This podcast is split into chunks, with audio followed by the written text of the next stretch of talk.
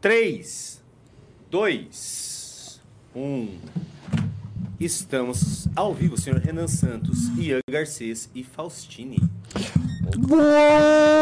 Boníssima noite, caros espectadores do MBL News. Tenho Caramba. seus tímpanos estourados por este ministro. Caramba, hoje é aniversário do ministro. Então vocês hoje, assim, se a gente não bater a meta, significa que vocês não amam ele. É, de fato. E ele é, ele é talvez a figura mais carismática do MBL. Então, palmas aqui no chat, por favor, pro senhor ministro. Saibam que, primeiramente, se vocês me amam, eu gostaria que vocês sentassem o dedo no like desta live. Se vocês realmente se importam comigo, eu gostaria que vocês clicassem no sininho. Se vocês realmente querem mostrar o seu apreço por essa pessoa que aqui parece um maníaco ególatra, eu gostaria. Dandy subversivo. Renan San... Ô, Ian Garcês, eu gosto de você, eu vou dar like agora na live. Muito obrigado. Se você quer imitar esse grande exemplo de Júnior Ramos, por favor, sente o dedo neste like. E lembrando que este programa tem produção executiva de Jennifer Galbiati, direção de arte de Lobato Lobatovic e operação de mesa dele, o favorito, Junito da galera. Estamos ao vivo agora, são 19 horas e 16 minutos. Esse programa conta com a apresentação minha, Ian Garcês, e de A Mulher. A mulher. A mulher feminina, suave, Delicada, delicada. traços finos. É, é, eu diria assim, compreensiva, Bastante, muito. bonita. Dei, dei muitos conselhos pro Arthur durante a viagem. É mesmo? Muito. Faustino, como, como a Faustini daria parabéns pro ministro? Parabéns. Ah, que fofo. Então, pessoal, boa noite. É o seguinte, esse programa aqui, vamos ter alguns pequenos reacts da incrível jornada rumo ao MST. E assim, a gente tá antecipando aqui, né? Parece que a- o Arthur já veio aqui no escritório. Ele tá aqui ainda ou ele já foi embora? Eu creio que ele não está aqui no momento. Mas assim, é, eu- vê se o Arthur do volta aqui. Mas o que que tá rolando, galera? São horas de material que vocês têm, material de campo, perigo, riscos que essa molecada correu. Isso tudo vai virar um videaço e depois também vídeos curtos. Vocês também trabalharam pra ter vídeo curto, certo? Certo. Não, tô perguntando. Não, trabalhamos. Vocês entenderam Agora- que, pô, tem que ter material teu, do Bétega, do Sandro e do próprio Arthur também. Sim, agora teve duas fazendas que a gente não conseguiu ir do MST porque eles já tinham eliminado a reintegração da Suzano. Daí o MST já tinha saído de lá. Então faltou um pouco mais de conteúdo do MST. Mas ah, a gente tem de uma invasão eh, local lá em, em Itamaraju e tem as dos índios. As dos índios são as mais eh, emocionantes porque literalmente parece que não tem lei para os índios lá. No- O índio faz o que quer. Exatamente. E, e detalhe, Hum. tem uma tribo lá, a dos Pataxóis, ah, que o vice-cacique é o João. Ele deu um depoimento pra gente e ele é contrário à invasão dos índios e ele fala toda a opinião dele de como deveria ser. Inclusive a gente toca eh, no Marco Legal lá, o, o Arthur toca com ele no Marco Legal e ele acha que deveria ser assim. A gente deveria chegar e falar, ó, aqui é do índio, aqui não é e é isso. Porque o que acontece? Tem terras lá que foram é, pegadas de posse dos índios. Isso foi dado pelo governo. Tem os fazendeiros, tudo com, com, com, com Alto, devido lavrado, registro, isso, lógico. tudo bonitinho. Aí o que acontecia? Os índios pegavam as terras dele, vendiam para os fazendeiros e depois os filhos dos índios iam lá cobrar do fazendeiro a terra. Aí tem, tem muito desse caso lá e esse João, o vice-cacique da tribo Pataxóis, ele fala sobre isso e ele é totalmente contra as invasões que estão acontecendo lá. É osso, né, cara? É uma situação ridícula que acontece. É uma situação de anomia que é orquestrada pelo PT no próprio governo do PT. Porque é uma coisa que, que soa como se fosse anti. É, contra-intuitiva. Tipo, por que, que o PT vai gerar um caos no próprio governo? Por que, que o PT vai querer gerar, vamos dizer, o conflito com o setor que mais traz dividendos para o Brasil, que é a agricultura, no governo dele? Por que, que o PT vai arrumar briga com a bancada, da- com a Frente Parlamentar da Agricultura, que tem mais de 130, 140 deputados, no governo dele, precisam ter maioria? Não é intuitivo. Aí eu pergunto pro Ian, por que você acha que o PT faz isso? Bem, em parte porque ele precisa agradar a sua militância, que está há anos radicalizada devido à crise brabíssima que eles enfrentaram de prisão do seu principal líder. Então, man- então o PT, a militância petista se radicalizou, seus quadros se radicalizou e eles perceberam para sustentar uma pauta tão impopular quanto liberar um presidiário, a princípio, perante a grande opinião pública, era preciso que eles se tornassem um grupo mais, muito mais fechado. Talvez algo que o MBL já enfrentou. Veja, quando o MBL se tornou, teve fases de impopularidade, teve que enfrentar o governo Bolsonaro no seu auge de popularidade, o MBL precisou se fechar um pouco mais. O PT passou por essa fase antes da eleição. Claro, na eleição ele se abriu. Ele deu diversas demonstrações de que ele precisava se ampliar o seu leque de eleitoral. Mas ele volta a ter que lidar com essa militância, que são as bases eh, da burocracia que o partido está colocando agora em todos os setores do governo.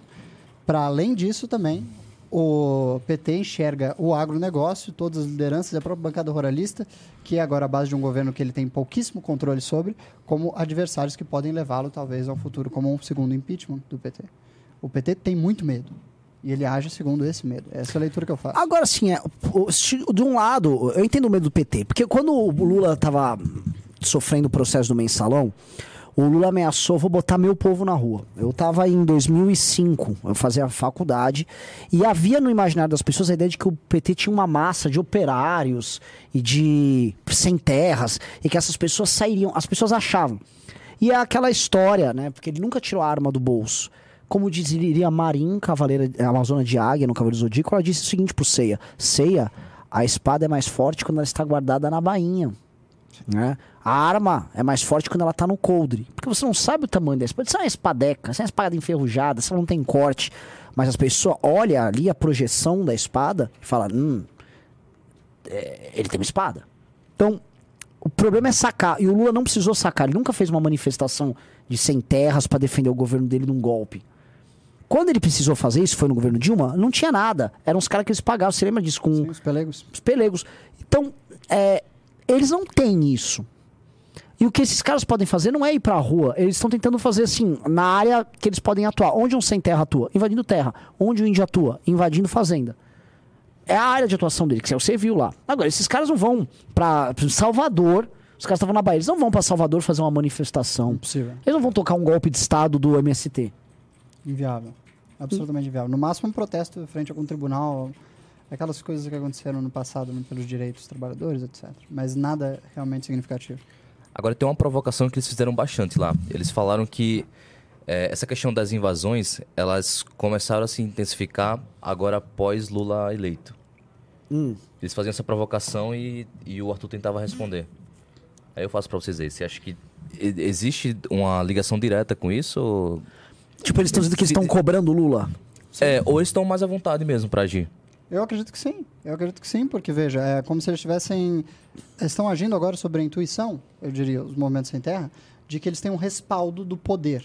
Sim. E que o poder eles têm? pode protegê-los caso alguma Sim. coisa dê muito errado. O Paulo Teixeira falou: olha, tá na hora da Suzano sentar com eles pra chegarem num acordo. Não existe um acordo. olha, o, o- o Faustino roubou meu celular aqui, vamos chegar num acordo. Não tem acordo, velho. E, e eu- olha que engraçado isso. Os índios, ó, eles, acontece o seguinte: como as fazendas são produtivas e tem muita coisa lá que exige um trabalho diário, ao que os índios fazem? Eles pegam o contato do dono da fazenda, contatam o dono da fazenda e falam: Ó, eu tô com sua fazenda aqui, beleza? Mas você tem que pagar X reais por dia, ou por mês pra mim, pra que eu e meu povo é, cultive a área que já tá aqui e a gente fique na sua casa. Ou seja, o cara invade sua casa, ainda pede dinheiro pra bancar a sua própria casa. Porque o cara meio que sabe que vai vir uma reintegração.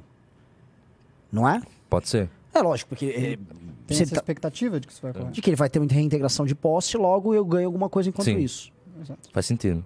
Até porque talvez o interesse da maior parte das invasões não seja nem sequer ter a a terra de fato. É muito mais interessante para algumas organizações eh, sem terra, para algumas organizações que possuem índios entre seus membros, para ser mais politicamente correto, ah, chantagear o dono das terras em troca de um, de um valor, do que de fato utilizar aquele espaço para produzir qualquer coisa, ou habitar, etc. Boa pergunta. Esses índios, eles se- tinha cara de agricultor, assim, eles. Não, e tem um, tem um ponto interessante também. Todos os índios, todos os líderes que a gente chegava, até dos caciques, a gente chegava e perguntava: Oi, você fala o idioma é, natural do- da sua tribo? Todos falavam que não. Travava assim: Não, não falo. É, Mas eu acho que por assim, temos que resumir um pouco a história para quem chegou depois do que, que realmente está acontecendo lá na Bahia. Eu acho que o, o, o internauta que chegou depois no programa não tem o contexto do que estava rolando. É, quer que eu faça ou quer Por que eu favor, faça? pode faça? Não, assim, o contexto é o seguinte, galera. O, começou o governo Lula é, e todo aquele silêncio que você viu do movimento Sem Terra, que inclusive o Lula na campanha falava o seguinte: ah, olha, eles estão produzindo coisa orgânica, mudou, não tem mais invasão. Virou a chave, eles começaram. Primeiro aqui no Pontal do Paranapanema, em São Paulo, ah, Mato Grosso e Paraná. E aí depois, na área que sempre foi uma das áreas mais perigosas, que é a Bahia, e a outra é o Pará. Na verdade, as áreas mais perigosas é Bahia e Pará, por diversas razões.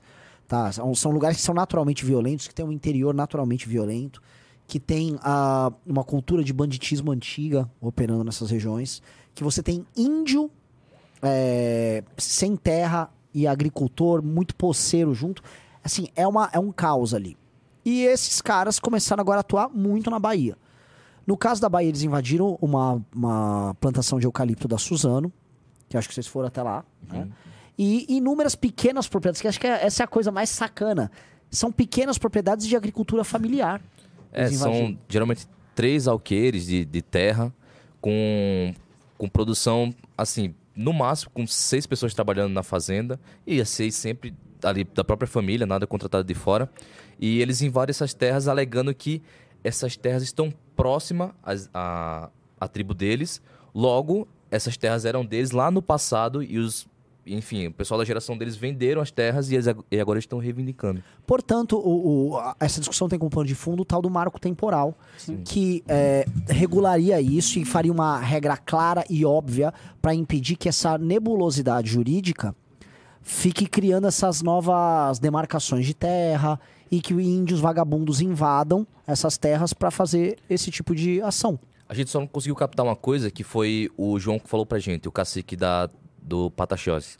Ele falou que alguns, alguns índios que fizeram essas invasões, eles roubaram inclusive o carro da FUNAI e eles ficam rodando com o carro da FUNAI e ninguém faz nada. Apropriação de veículo. É ridículo, esse país é uma piada, velho. O Funai tá chegando pra tomar sua Não, terra! não, e sabe qual é a coisa mais engraçada? Que o, o- o- começou o governo Lula e fica aquelas pessoas. A FUNAI voltou! Vai ter FUNAI sim! Ah, tipo, igual vacina. FUNAI é, é igual urna, vacina. FUNAI tá no mesmo departamento. Tipo, democracia, FUNAI.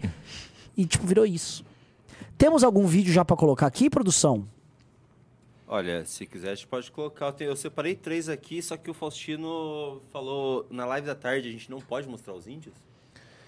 É, tem que ver essa questão jurídica aí, se a gente pode Porque a mostrar. gente tem um vídeo aqui do Renan, do, do Arthur entrando na fazenda, né? Que os índios estão no portão com o celular. Esse é o QG, esse aí é legal. Mostra um O- pedaço, vai. Você pode mostrar? Eu cara, nunca vou falar que eu não posso mostrar um índio. Vocês estão com os fones? Coloquem os fones aí. E lá o pessoal tá nessa que tem que chamar de povos originários Talvez lá. a Funai venha de carro atacar. Tudo bem. Só ver qual que é. aqui. um- Eu acho que é esse aqui. Bem, pega um pano ali, molhou o teu computador. É. Acha um pano lá na sala. Go, go, go. Coloca o teu fone. Dificuldades técnicas. Tô com o pônei. Vamos lá. Por que, que você Pronto. quer pôr? Porque eu derrubei Red Bull. De boa. Vamos lá, vamos lá, Vamos lá, vamos lá. vamos lá, vamos lá. Nada pode interromper esta live gloriosa.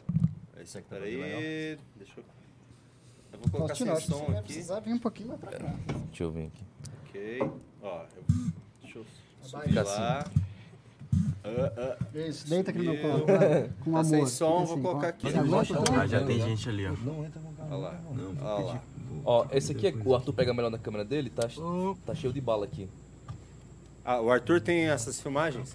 Melhor qualidade. É, e ele tava com a câmera no peito. Ah, não dá pra reconhecer índio nenhum aí. São tiros aqueles buracos? Sim. Ó, esse aqui é o Matheus, o rapaz nativo. vários, Ele não quis nem descer, porque disse que o pessoal conhecia ele. o pessoal Pera, eles entraram ali naquele portão? Nessa parte só, o- só o Arthur desce. Vocês me desculpem, tá? Arthur Duval é Arthur Duval. O cara é louco. O nome dele é Coragem. Eu sobre. Ele é louco. Aqui a gente fez a manobra e deixou o carro já virado pra pista pra sair correndo. Ele, o Arthur é maluco, velho. O Arthur é maluco, cara. Aqui é a parte que ninguém vai. Ninguém vai aqui. A polícia foi e foi recebida com bala. Ah, e o Arthur foi. Foi. Caramba! câmera. Ufa, ele tá protegido. Ele botou o coletinho da GoPro dele. A GoPro era o 3. Olha o Arthur insano. Ô, mestre! Ele tá, ô, mestre! Chega aí, chega aí.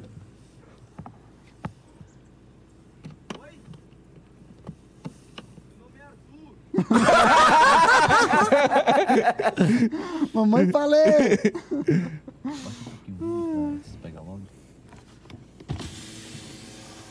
Que o vidro ajuda a esconder, pô. Filma aí, filma aí. Pô, vidro ajuda a esconder. O cara tá Não é isso. morrendo ali dentro, né? O coleguinha. Não, eu viro transparente, tem nem se o filme, o filho, como vai proteger? Ele tá lá, ô mestre! Vamos pagar menos imposto. Você sabe quanto E o- rende o FGTS? E os índios, eles eram muito instruídos, eles não davam resposta. É, todos que a gente foi tinham a mesma resposta. Não vou dar resposta, só pode dar pro cacique. É, não disponibiliza entrevista. Só se filmar você. Quer que eu passe um pouco pra frente? Tô filmando já. Ó, Eles estão chegando aí. Eles- Peraí, peraí, peraí. aí pode prestar atenção que todos já chegam filmando. Os nossos vídeos já tinham rodado na cidade. Tanto que depois desse vídeo a gente não podia mais entrar porque a gente já tava manjado. É mesmo? Principalmente por causa do meu vestido, que é marcante. Você tava vestido de mulher nessa hora. Tava. Todo instante. Eu tô filmando o menino. Ó, já vem com o celular na mão, dona. Vou aumentar o volume agora.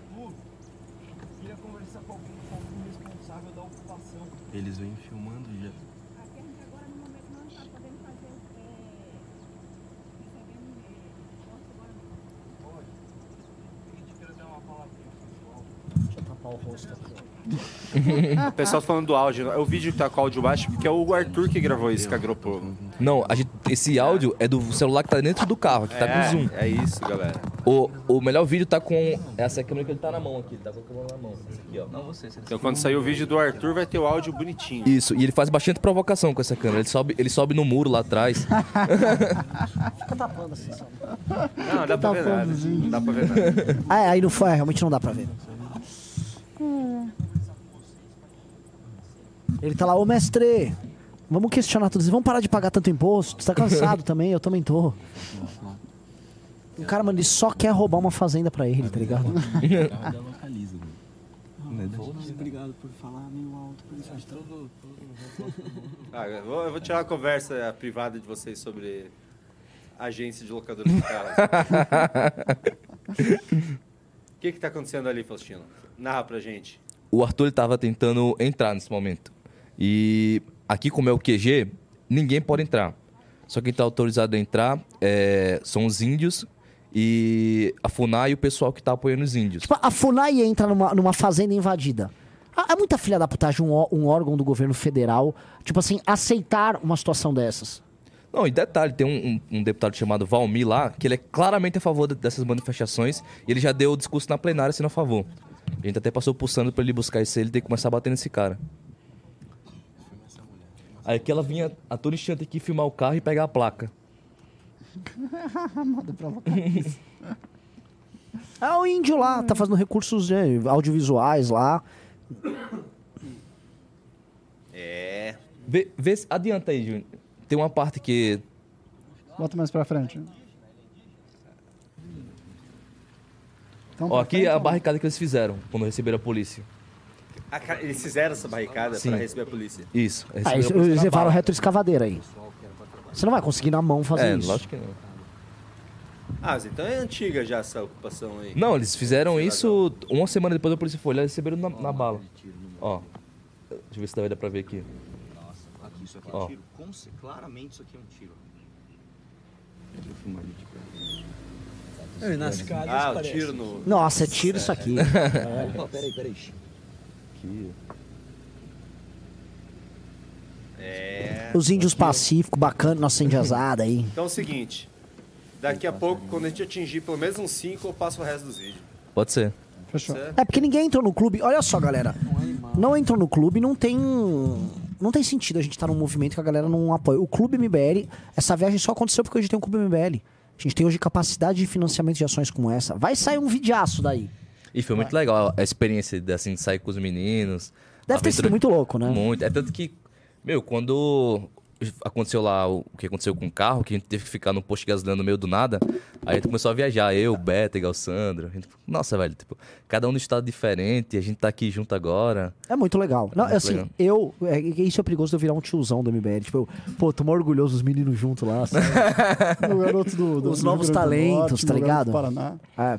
Ah, mas eu fiquei assim mesmo, tipo, sabe, os novos talentos estão juntos, estão trabalhando, estão viajando. Sabe, isso é, isso é realmente muito legal.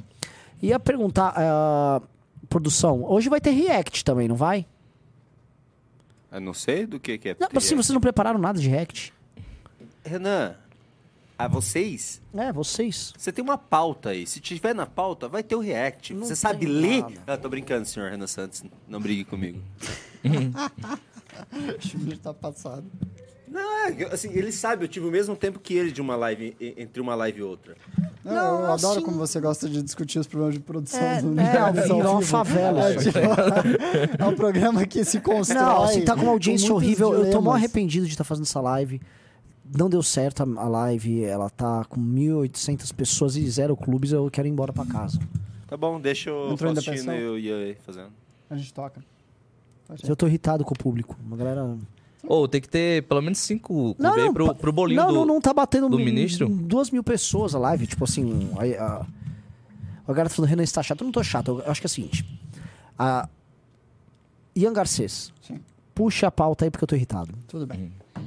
Vamos puxar. Ah, não, não, mas é chato isso aqui. Isso aqui não tem nada. Não fazendo nenhum uso disso. Tá bom. Então Me mandarem uma esqueça- coisa dessa, isso é preguiça. saber de digitar pauta. Mas eh, tem um elemento do dia, tem dois elementos do dia que eu acho que valem a pena ser comentados, Bora. são elementos interessantes.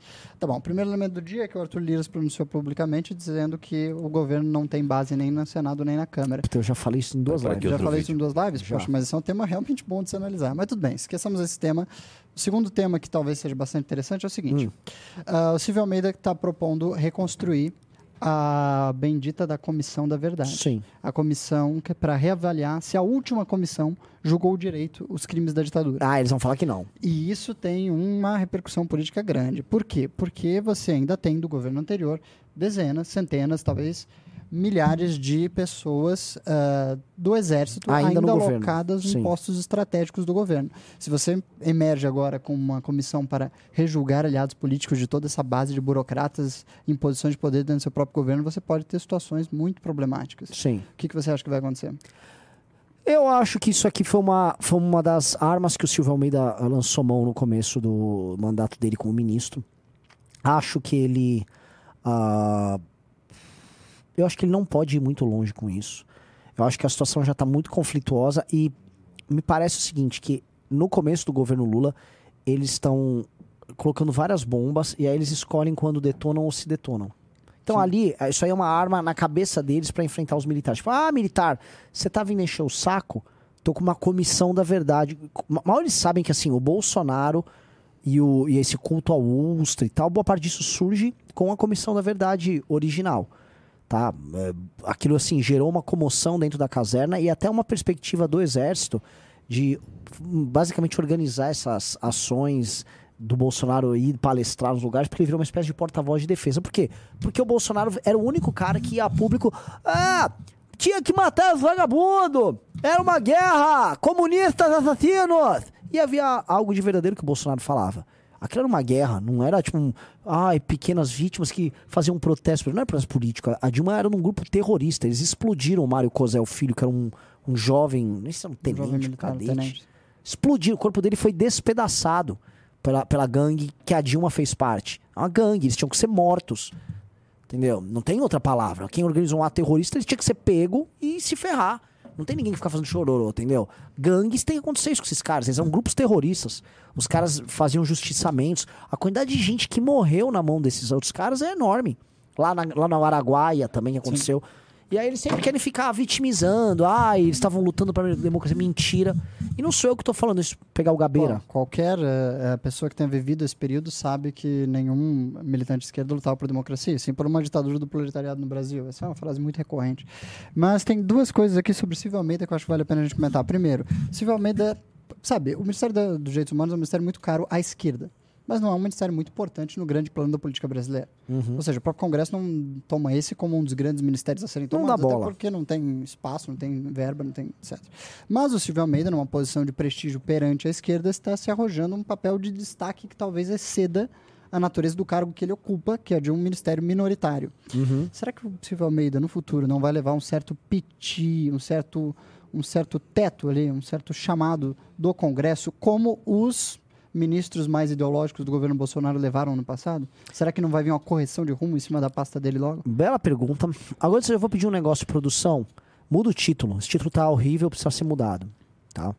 É, não, não bateu 2 mil pessoas em 24 minutos. Muito ruim isso. Ah, Silvio Almeida. É é uma Correção. belíssima pergunta. Mas assim, a- o que o Silvio defende é o mainstream que a imprensa defende. Então os deputados têm razão para dar piti, sendo que boa parte dos deputados eles são pautados por essa agenda. É, Eu acho que no momento em que surge uma coisa como uma comissão que pode gerar atrito político, sim. Agora, me parece também que um dos grandes bombas que o PT está colocando e que você vê a Globo militando a favor disso é, e que eu acho que ele vai considerar como uma das grandes vitórias do governo Lula, se isso ocorrer, a equiparação da misoginia Hum. ao racismo. Ah, mas Tem- já é equiparado.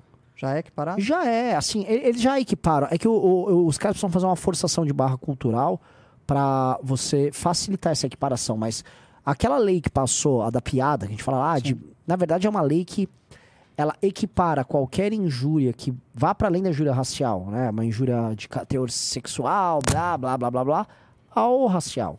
Para você fazer uma, vamos dizer, culpabiliza, uma, uma penalização do cara ao, vamos dizer, a- aos moldes dessa. Então, por- quando esses caras também equipararam, por exemplo, no STF, eh, homofobia a racismo, como já aconteceu, Sim. você já está abrindo esse, esse caminho. Então, eu vi o Fantástico fazendo isso.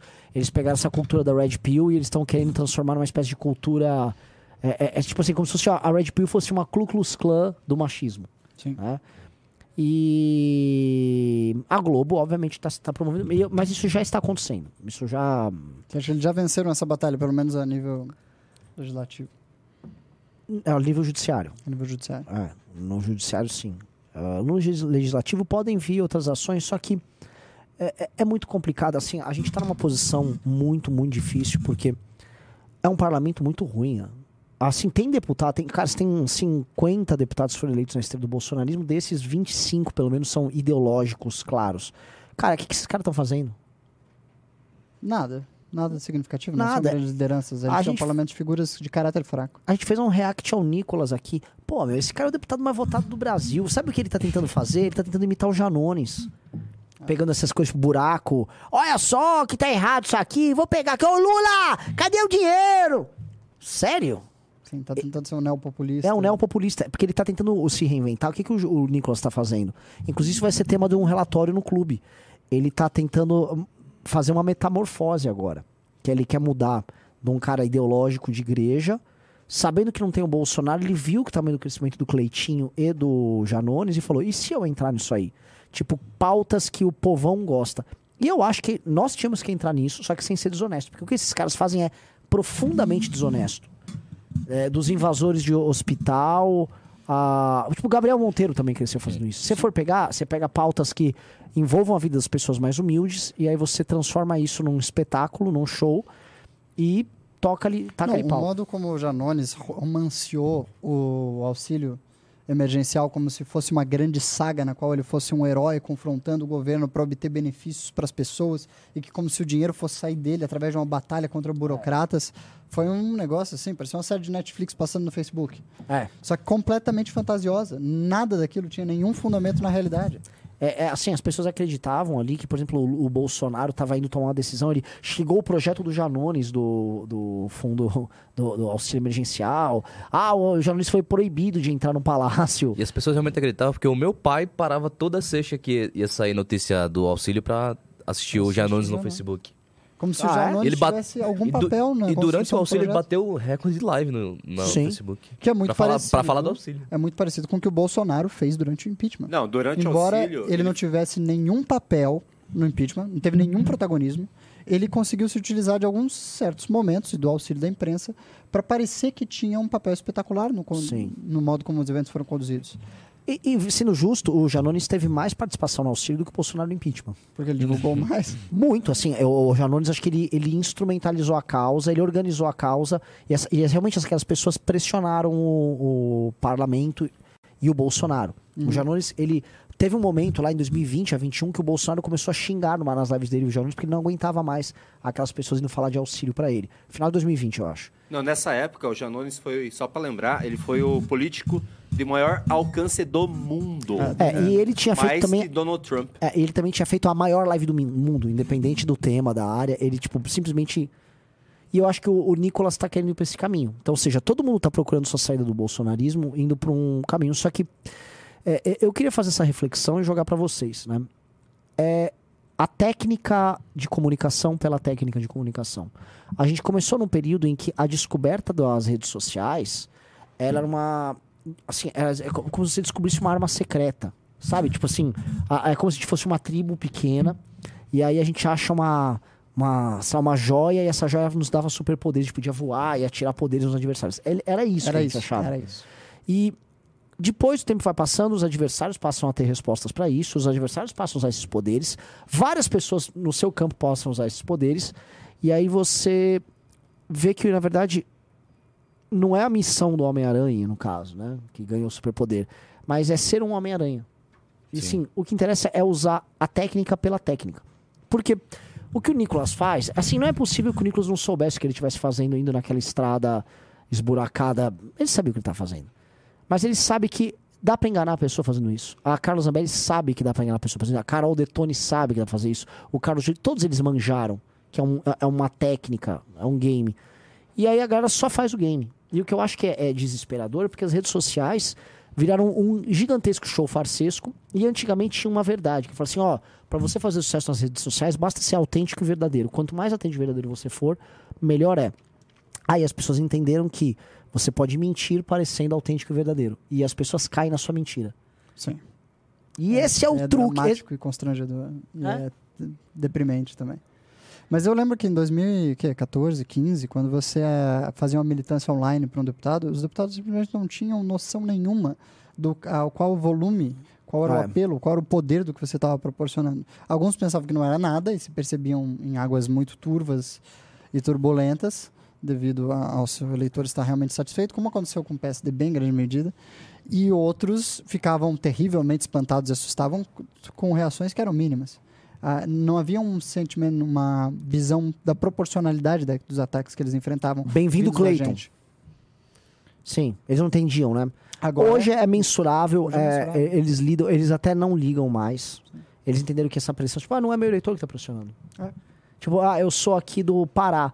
Tem um monte de gente do Paraná me xingando, tipo, dane-se. dane-se, não tem importância nenhuma. Então, essas pressões realmente o Centrão aprendeu. Esquerda também aprendeu. Todo mundo entendeu que não tem muito, muita função. Agora, so, sobre essa questão de buscar essa linguagem de massa que o Nicolas está tentando fazer, que o Coletinho faz, o Janones faz, existe uma possibilidade de fazer isso com algum nome nosso, mas sem ser esse, esse sensacionalista? Essa Porque é... o, o, que eu senti lá, é, a gente tava no sul da Bahia, tipo, cidades interior, pequenas, e as pessoas conheciam o Arthur e elas compreendiam o que o Arthur fazia. Então, e, e, e, tem até um fato curioso, porque quando a gente pegou o táxi, foi engraçado. Não tinha táxi, a, gente Fala tava. Microfone. Vê se dá, dá pra ouvir. Ó, oh, a galera tentando bem-vindo, Gabriel. Mais um aqui, vamos Olha chegar aí. a 10. É, a gente ficou perdido lá na cidade é, e a gente precisava de um táxi para ir pro, pro aeroporto. Daí eu saí procurando, o Arthur tava resolvendo uma coisa com localiza, saí procurando no, no Google, aí eu liguei para um cara. Liguei, liguei, não atendeu. Aí na quarta ele atendeu, era uma voz de sono. Aí ele falou, opa, tá precisando de táxi? Eu falei, é, tô precisando de Porto Seguro. Nossa, é longe, velho, não sei o quê. Eu falei, cara, é o seguinte, a gente tá, eu tô com um famoso aqui a gente tá precisando chegar urgentemente em São Paulo amanhã de manhã. Ele pegou e disse, quem é? Aí eu falei, meu, vai que o cara é bolsonarista, não gosta do Arthur, vai que ele é petista, não gosta do Arthur. Aí eu enrolei, não, ele tá aqui conversando desliguei. Aí mandei no WhatsApp, você consegue vir em 10 minutos? Ele disse, consigo. Quando ele chegou lá, de cara ele percebeu, nossa, mamãe, falei. aí, eu, aí ele, aí durante a, a viagem, ele falou: Ó, oh, eu curto muito seu trabalho, eu gosto que você faz lá, questionar o pessoal da esquerda, tem que acontecer isso mesmo. Nunca imaginei do nada você aparecer aqui no sul da Bahia. E tem aquele japonês lá, ele, ele é inteligente, mas eu, eu não consigo passar esse conteúdo para minha família. Já, já você não, minha mãe não te conhece, não sei o quê. Então eu acho, o Arthur ele não é o cara sensacionalista, mas ele consegue carregar um discurso que chega nessa galera. E eu me surpreendi muito, de verdade, eu me surpreendi dele estar tá sendo reconhecido naquele interior da Bahia que, meu, não, não tem internet. Tá? É uma cidade muito pequena, né? Muito pequena. Não, de fato, o Arthur é o nosso comunicador mais popular. Talvez o Guto esteja agora entrando uh, nesse cenário, mas o Kim tem uma linguagem muito técnica que faz com que as pessoas admirem a capacidade dele. As pessoas olham para quem e pensam, poxa, esse é um rapaz realmente capaz, que tem uma linguagem realmente baseada, estudada, uh, preparada. Ele transmite um ideal do que deveria ser um deputado. Produção, muda o título. Eu não acredito que você mudou o título para um título pior. Pô, quero um título assim. Uh...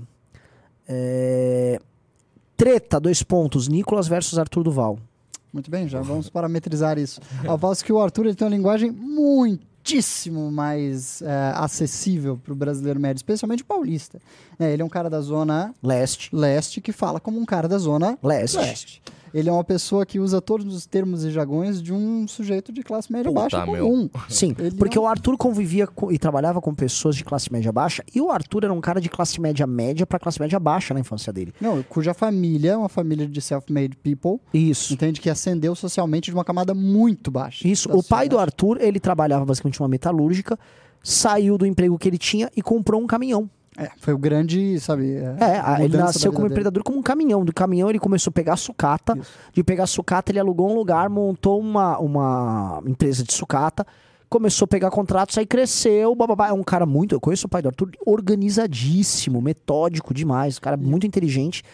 E ele criou os filhos dele nessa mesma lógica. E o Arthur é um cara que sempre conviveu com o chão de fábrica. Sempre. né? Ele tem linguagem de chão de fábrica. Eu sei disso porque eu trabalhei com isso também. Então eu, eu, eu, eu, eu entendo, mas o Arthur conhece mais. E o Arthur absorveu mais pra ele. Eu sempre, eu acho que eu, eu, no meu estilo, sempre fui muito mais aristocrático. Que não sou aristocrático, mas você entende o meu ponto. Sim, sim, não. O Arthur ele tem uma, uma empatia e uma sensibilidade para se comunicar com as pessoas mais normais da sociedade, entende? As pessoas mais ah, comumente encontráveis, digamos assim. E o, e o fato é, assim, eu acho que muito disso vem da experiência do Arthur, o pai dele. A história do caminhão é impressionante, porque assim, o pai dele só conseguiu comprar esse caminhão Bem-vindo, Douglas. Quatro. por causa de um financiamento que a empresa fez. No caso contrário, ele jamais teria tido condições sequer de comprar um caminhão. Veja como é, como foi uma vida, sabe, sofrida e de ascensão social muito im- impressionante. O Kim, ele sempre foi um rapaz de classe média. E eu acho que, assim, Marx está certo nisso, meus caros. Assim, o modo ah, como você tem a sua construção social e econômica durante a sua vida molda a sua sensibilidade para os problemas das outras pessoas. A sua empatia é moldada em grandíssima medida pela sua ah, vida econômica e social, sua vida de classe, propriamente dita. Então, é muito difícil para pessoas que não tiveram essas experiências ter a empatia direta para os problemas das outras classes sociais. E o Arthur consegue romper os limiares das classes sociais do modo como ele se comunica. Porque o Arthur se comunica bem com pessoas de classe A também. Convenhamos. Muito. Muita gente, mas muita gente rica é admiradora e seguidora Sim. do Arthur. Isso ele- Eu vou falar um negócio. O Arthur, é, o Arthur é muito individualista, mas o Arthur ter ficado conosco é uma decisão moral muito poderosa, porque todas as tentações estavam lá. O Arthur, se fosse um influenciador bolsonarista, eu cravo, ele seria o maior influenciador bolsonarista. Sem dúvida. Não, não há dúvida. O Arthur, se fosse um deputado bolsonarista, ele teria 2 milhões e meio de votos. Não tem dúvida nenhuma. Até porque, assim, sabemos disso. Todos os deputados bolsonaristas se espelham no exemplo dele. Sim. Como se ele é o cara midiático e criativo e inovador de redes sociais para um perfil de um deputado. Sim. Então, o, o Arthur teria. Assim, só pra vocês entenderem.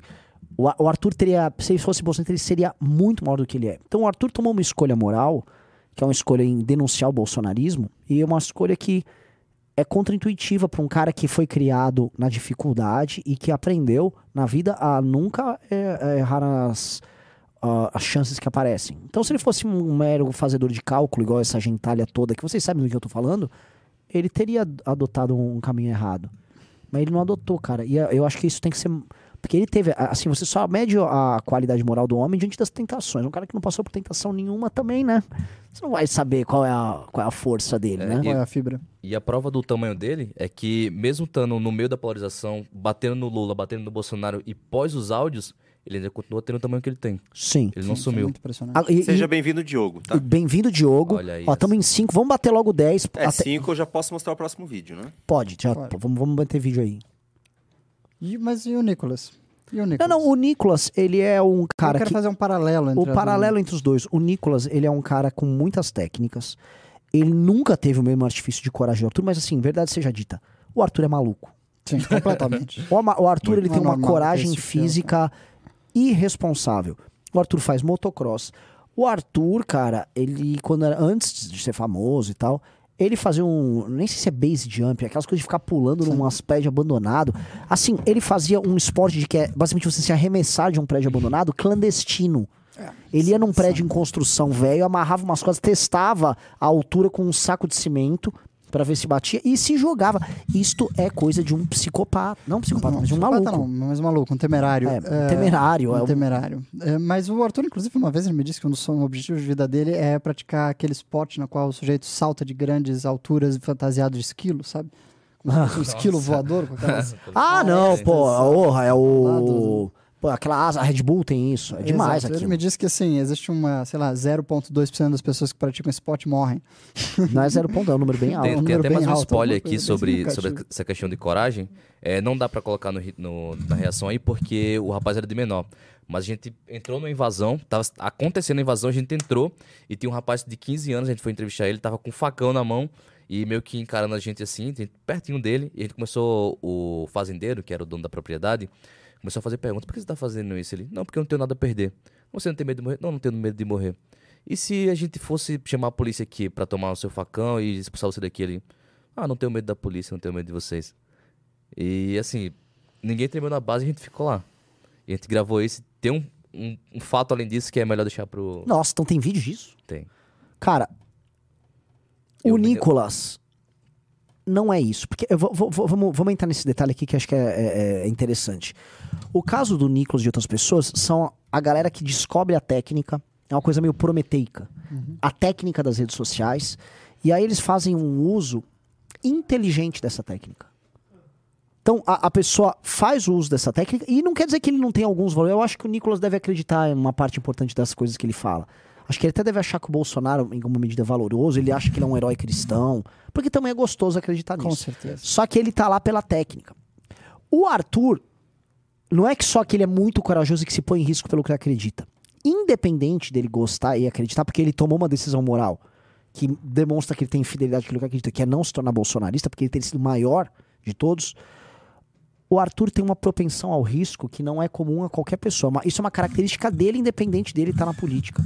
E isso faz com que as ações do Arthur sejam praticamente inigualadas. E algumas outras pessoas fazem coisas similares. Você está indo nessa linha, o Betega está indo nessa linha. É, tem aquele Wilker Leão, que já fez algumas coisas. Tem quem mais?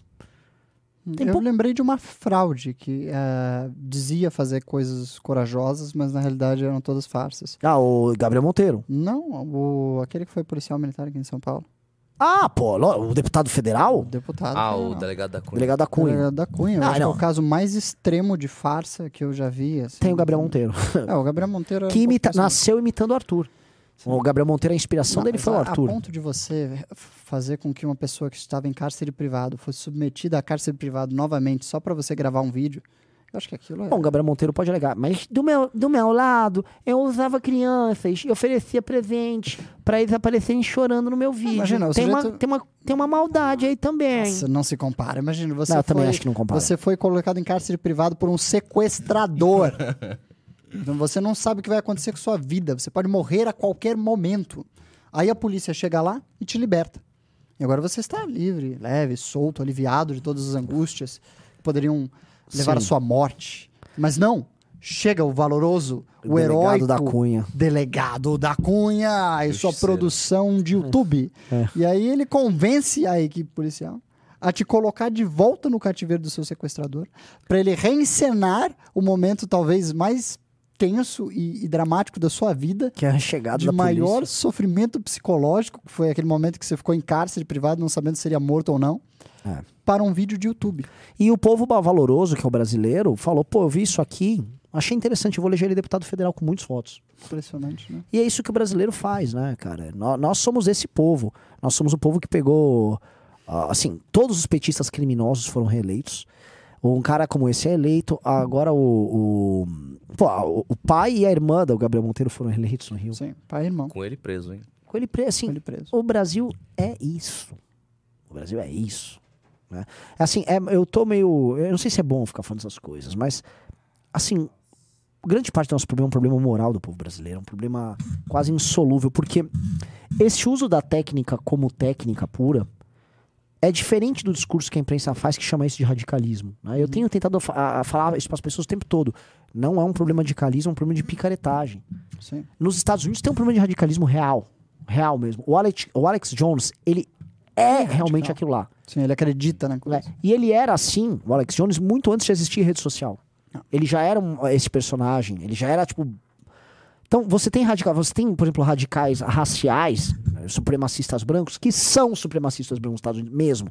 Você tem eh, Black Lives Matter, que eles querem tomar a casa dos brancos, eles querem expulsar os brancos de um determinado bairro mesmo. O radicalismo lá é real. O- os, parti os gru- grupamentos meio nazistas estão surgindo na Alemanha agora. Eles realmente são assim. Tá ligado? É, o radicalismo é real.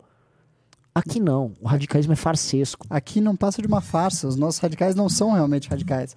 Eles só sabem que isso é um meandro, um artifício útil para você conseguir uma audiência maior. Assim, eles não estão dispostos a lutar por alguma coisa a ferro e fogo. Eu acho que assim, os mais ideológicos no Brasil, talvez sejam o PT, ao seu modo, porque está disposto a enfrentar alguns temas.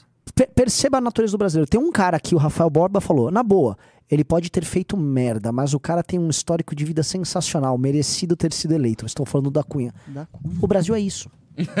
O Brasil é isso. O cara acha que um cara que simulava operações policiais, que transformou o, o cargo dele de delegado numa operação de YouTube para ganhar dinheiro e, e se eleger deputado, um cara que submeteu uma pessoa sequestrada a uma, um constrangimento, uma humilhação, uma pressão psicológica gigante. Não é que ele merece não ser preso. É, Ele merece ser eleito deputado. Pra e essa pessoa está na live do MBL aqui, achando que é natural. É disso, assim. O que, que eu vou falar? Mas deixa eu voltar à minha abordagem. Eu acho desculpa, que... é que eu, eu vi aqui. Desculpa, Não. desculpa. Não, mas foi realmente impressionante. Mas deixa eu voltar à abordagem, porque eu acho que assim. Talvez o PT ainda tenha alguém ideológico lá no meio. Porque eu vejo que assim, se eles não têm ideologia nenhuma, pelo menos eles estão muito dispostos a enfrentar tensões que a maior parte dos grupos políticos não estão. Porque eles seguraram a barra de tentar. Você acha que foi apenas cálculo político? Eles terem optado por defender a tese do Lula mesmo com o sujeito preso? Ou foi também Não. uma confiança na tese ideológica deles? Sim. de que o sistema, o sistema, ele é inválido, ele não tem legitimidade nenhuma, e só há democracia no Brasil quando o PT está no poder. Porque no fundo, no fundo, no fundo, essa é a tese deles. Eu tenho certeza disso. Eu acho o seguinte: o, o PT ele tem uma estrutura moral e política próprias. Então, existe uma moral deles, a gente pode chamar de uma moral revolucionária, mas é uma moral que está alinhada ao partido e existe uma estrutura política do partido com espaços de poder ocupados em, em- nas mais diversas instâncias e áreas. Vai da igreja católica à escola do teu bairro, vai da, de um aparelho da imprensa que eles têm a gabinetes, secretarias, autarquias e prefeituras. O PT é uma, essa estrutura orgânica. Então, você tem uma vida política hierárquica, você tem líderes a respeitar, você tem cânones a seguir, você tem eh, intelectuais a respeitar, teses, você tem, a- você tem correntes para disputar ali dentro. Então não é casa da mãe Joana. Sim. A direita é um livre mercado. A, é, a direita é uma casa da mãe Joana. É tipo uma guerra de to, é uma coisa robesiana, uma guerra de todos contra todos. Eu diria que, assim, a exceção do MBL, pelo menos eu tenho firme ah, convicção nisso, é o... Todo o resto é uma farsa. O MBL é o único movimento que está disposto a, a fazer sacrifícios reais, físicos e psicológicos, e mentais e emocionais para chegar onde acredita que a sua tese, sua tese deve chegar, para comprovar os seus, ah, as suas ideias. Todos os demais, ele realmente, se, se o barco virar, se a oportunidade se moldar, vai ser basicamente um cálculo que poderá ser metrificado em redes sociais. Sabe como as decisões da campanha, digamos, do, do PSDB, do Aécio, eu lembro de ter conversado com um dos marqueteiros deles, eles me diziam que tomavam decisões dia a dia com base nas pesquisas e não com base em nenhuma outra informação. Ou seja, o histórico de militância, de construção de ideias que você fez ao longo de décadas que o PSDB tinha, não valia de nada. O Nada! era O plano de governo era uma pesquisa do dia. Do Sim. dia. Tipo, é um negócio tão artificial e momentâneo. E obviamente essas pesquisas não captam nada. Ah, é, eles tinham as tais qualis. E As assim, qualis, a, a política brasileira ficou presa numa coisa chamada quali. E que é pena que a gente tem que fazer uma live inteira sobre isso. Porque a gente conhece, isso a gente nunca tratou. A quali é uma mentira. Completa. É uma mentira. As É pessoas difícil. vão numa quali e elas começam a falar o que elas podem externar, porque tem outras pessoas ao redor delas. Então elas dão, elas falam platitudes e aí o candidato acha que a opinião geral é sobre essa platitude. E aí as campanhas vão ficando robóticas, porque elas acham que elas estão pegando um senso comum que não é senso comum. Mas, Mas- enfim. Mas eu acho que o PT não fez isso. PT acreditou nas suas teses, Sim. mesmo quando as quais diziam que eram falsas. Sim. E eu acho que o único outro grupo que faz isso no Brasil É o MBL. é o MBL. O MBL é o único que, ó, a pesquisa diz isso. Foda-se a pesquisa. Mas o MBL é o único que tá fazendo o que o PT fez. Ele tá estruturando militância, tem a Academia MBL, ele tá montando um, um grupo intelectual que vai do clube pra revista, ele tem militância real, ele tem candidatos, ele vai construir um partido, ele vai escrever um livro com uma tese. Cara, isso é um trabalho completo e isso sem a institucionalidade de um partido e sendo outsider em todos os campos. Sim. É uma coisa suicida. Claramente é um trabalho de malucos. Enquanto estrutura, eu acho que politicamente é inteligente da parte do PT, como o Ian falou, porque eles ficaram defendendo o Lula me- mesmo quando ele estava preso.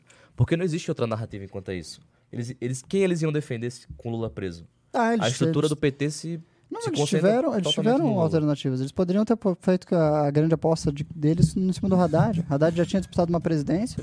Ele não foi mal, né? Ele fez o quê? 44% dos votos? Então, mas a- o próprio Haddad ele ficou naquela figura que Haddad é Lula. Ele não, não conseguiu construir um, um, um persona dele mesmo. Tudo bem, mas ainda assim era um substituto. E haviam outros. O PT não, Não, ele, ele só poderia ficar falando que Haddad é Lula. Essa é, É. real. Porque eu- Ele, a- ele não tinha um, um passado de glória. Não, ele não tem nada. Assim, e o eleitor do Lula é um eleitor que vota no Lula e ele, ah, é, o Haddad é do Lula. Ah, a Dilma é do Lula. Esse cara vota no Lula. E na verdade o PT, toda vez que. eh, Quando o, Lula- o PT recoloca o Lula no poder, o PT tá colocando em risco essa memória. Porque se o Lula não entregar, e- esse eleitor ele perde. Sim. Porque com a Dilma, é, ele perdeu, mas não perdeu. A Dilma ficou impopular com esse eleitor também. Só que esse eleitor, ah, é a Dilma, não é o Lula. E o, P- e o PT cuidou muito de separar o Lula da Dilma. Agora é o Lula, não tem o que o cara fazer. Se a vida não melhorar, ferrou. Você acha que a decisão de botar o ministro ah, Haddad como ministro da Fazenda é na tentativa de construir a longo prazo um potencial substituto? Porque se a aposta do Lula é que ele vai conseguir trazer às pessoas uma experiência de, ah, sabe, alívio econômico, uma experiência de, de prosperidade para as classes baixas, ele seria o sucessor natural, porque ele poderia fazer essa atribuição narrativa. Eu acho que não, acho que ele também é grande demais pra. Ele, ele é suficientemente grande pra caso de errado o Lula culpar ele. Sim. E Entendeu? Porque assim, se o Lula não levar. Já, já, já passo a bola. Se o Lula não levar grana em dois anos pro público dele, ele vai perder o público dele. Sim. Então ele tem que ter um bode expiatório. O Haddad é grande o suficiente pra ser bode Não, eu expiatório. digo isso porque o Itamar Franco fez isso com o FHC. O FHC eh, estava dando Mas- uma construção política do Itamar para ser o seu substituto. Posso fazer uma analogia? Construiu através do Ministério da Fazenda. Uma analogia, mas é analogia, é um caso histórico, mais legal. O, o rei de Portugal era o Sebastião, na época do Dom Sebastião, e tinha o rei da Espanha. É, se eu não me engano, o Dom Sebastião era casado com a filha da- do rei da Espanha. E ele queria invadir lá Marrocos, pegar Ceuta, né, que é uma cidade que hoje é dos espanhóis, inclusive. E ele queria fazer essa invasão, e era uma invasão temerária. Os espanhóis achavam que não ia conseguir. E aí ele precisava de dinheiro, precisava de tropas e tal. E o rei da Espanha catou e falou: Não, não, vou te arrumar tal. E aí o pessoal da corte falou: Você tá louco? Você tá reforçando o rei de Portugal? Ele falou: Olha, não vai um vendo onde eu perco aqui. Né? Lembrando, a filha, a filha dele era casada com o cara. Se, se ele ganhar a guerra, eu, ele é glorioso e eu tenho um genro glorioso e participei disso junto com ele. Ele me deve uma parte disso. E se ele morrer, eu sou dono de Portugal. Entendeu? Sim. Pro Lula, é, se der certo com a Haddad, eu tenho o meu sucessor aqui pra Faz trabalhar. sentido. E se não conseguir, Eu tenho um bode eu expiatório. tenho um bode expiatório. Mas você acha que como ele tá agindo agora, quem. A a GG não seria, sei lá, um- uma eventual sucessora desse projeto do PT, pós-Lula? Quem? A Janja? Ah, não. Eu não acho que seja, cara. Eu acredito que a Janja talvez seja um potencial candidato a deputado federal, talvez senado, porque ela é uma militante política muito ativa do PT há muitos anos. Mas eu falo pós-Lula. Isso se- iria se concentrar em quem? Devido a. Ah, o sucessor? Se tudo der certo, Haddad. Se tudo der errado, ele mesmo. Não, tio, vamos lá. Lula, Lula morreu. Lula morreu. O sucessor. Sim. Está muito cedo para decidir, para averiguarmos isso.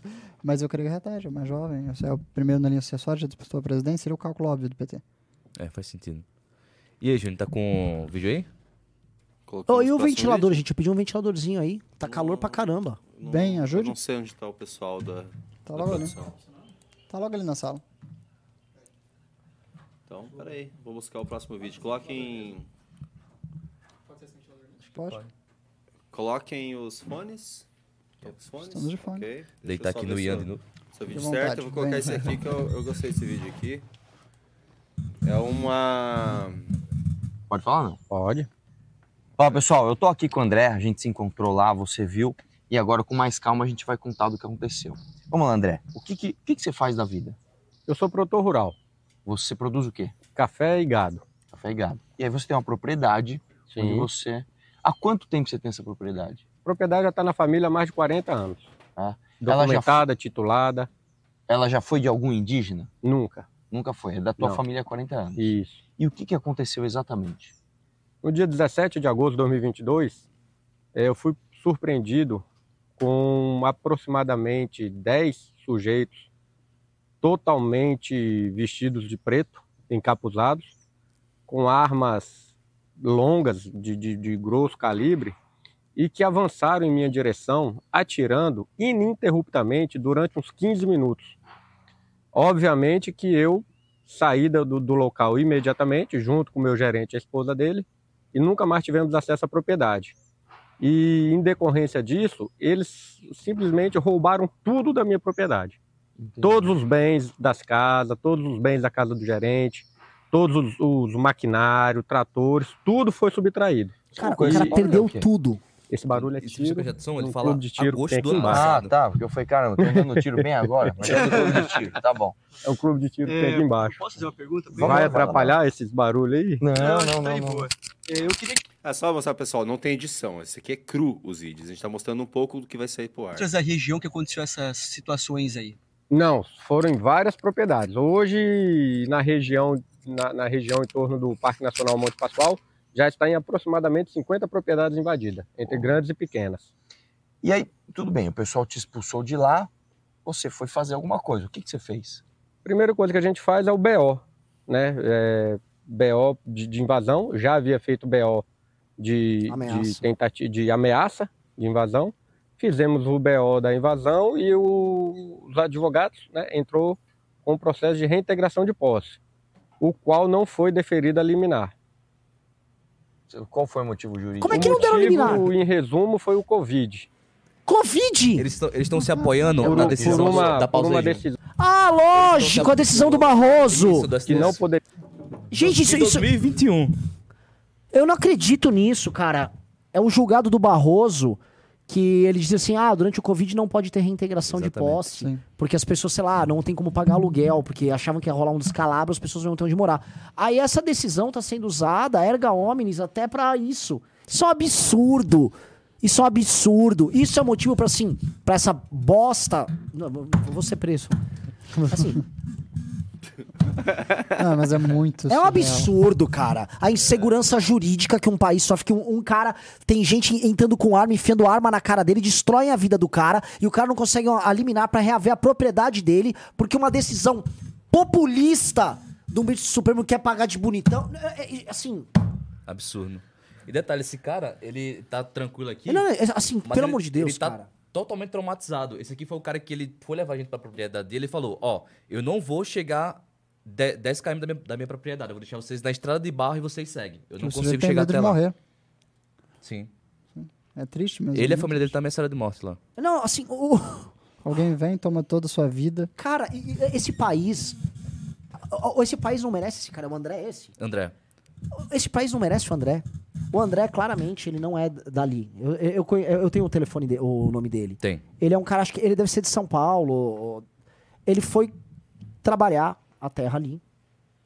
Ele, ele é, é um empresário, gera emprego, provavelmente. Sim. Tem a Sim. família dele morando lá. Aquele cara, ele tá construindo a vida dele produzindo. E tá produzindo a coisa mais, vamos dizer, valorosa que tem, que é produzir no campo. Ele produz comida. E a gente, O- fil- a gente filmou a fazenda dele, tem realmente plantação de café lá, tem plantação de pimenta, uma área totalmente produtiva, e foi justamente onde a gente levou a, a corrida lá do cara que mostrou a arma. Foi a fazenda dele. E, e um cara desses, ele, ele sofre um constrangimento desse que é criminoso. E, e aí ele recorre à justiça e a justiça fala: não. Esse país tem que fechar, cara. Esse país, esse, esse país tem que fechar. Isso não é um país. Isso não é um país. O ministro do Supremo que não vê que uma decisão populista dele gera uma insegurança jurídica dessa. é- Isso é um absurdo. Não, falar que isso gera uma insegurança jurídica é um eufemismo muito grande. É uma decisão do STF que destrói a vida de de Sim. centenas, talvez dezenas, talvez milhares de pessoas. Assim, não, não existe nenhum estímulo pra você ser uma pessoa séria no Brasil. Isso que a gente tá falando. Esse exemplo que a gente deu aqui, nós contra esses Nicolas, essa gente. Tá, dane-se aqui, é um jogo político. Olha esse cara. Não tem nada a ver com política, cara. É, por que você vai ser esse cara se lá, você pode prestar um concurso e virar um mamador? Vire um mamador. Essa é real. Esse país não merece gente séria. Assim, eu vejo essa história, eu começo a ficar irritado, cara. Já tô irritado com esse vídeo, de verdade. Não, é por isso também que quase o quê, 80% dos jovens no Brasil Querem ir embora. querem ir embora. Esse é o, é o seu principal sonho de toda a juventude brasileira, sair do país. Aí, assim, eu vejo É que movimentos nacionalistas no Brasil. O que que... Vou, vou amar o que aqui, velho? A nossa terra. Entrou mais um. Entrou mais um? Vou amar o que, cara? Ao nosso povo. Nosso povo não tá ligando pro André. Sim. Nosso povo não tá dando a mínima pro André. E detalhe, nenhum prefeito, nenhum deputado da região também deu, deu ouvidos a ele.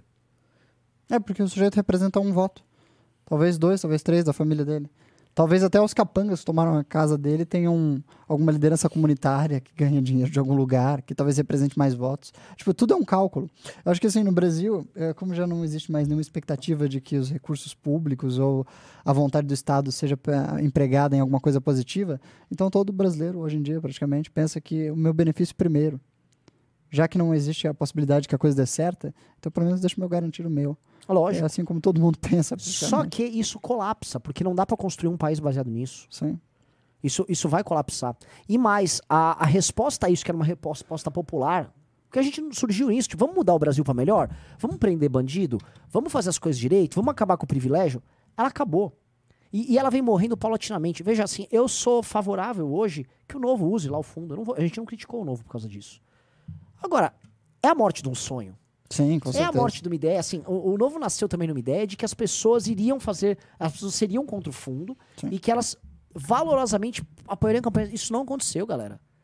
Não aconteceu, as pessoas não saíram doando entusiasmo. As pessoas, eu fico aqui vendendo, assim, o MBL é o movimento mais útil, que mais entrega resultado na dieta, eu consigo provar por A mais B.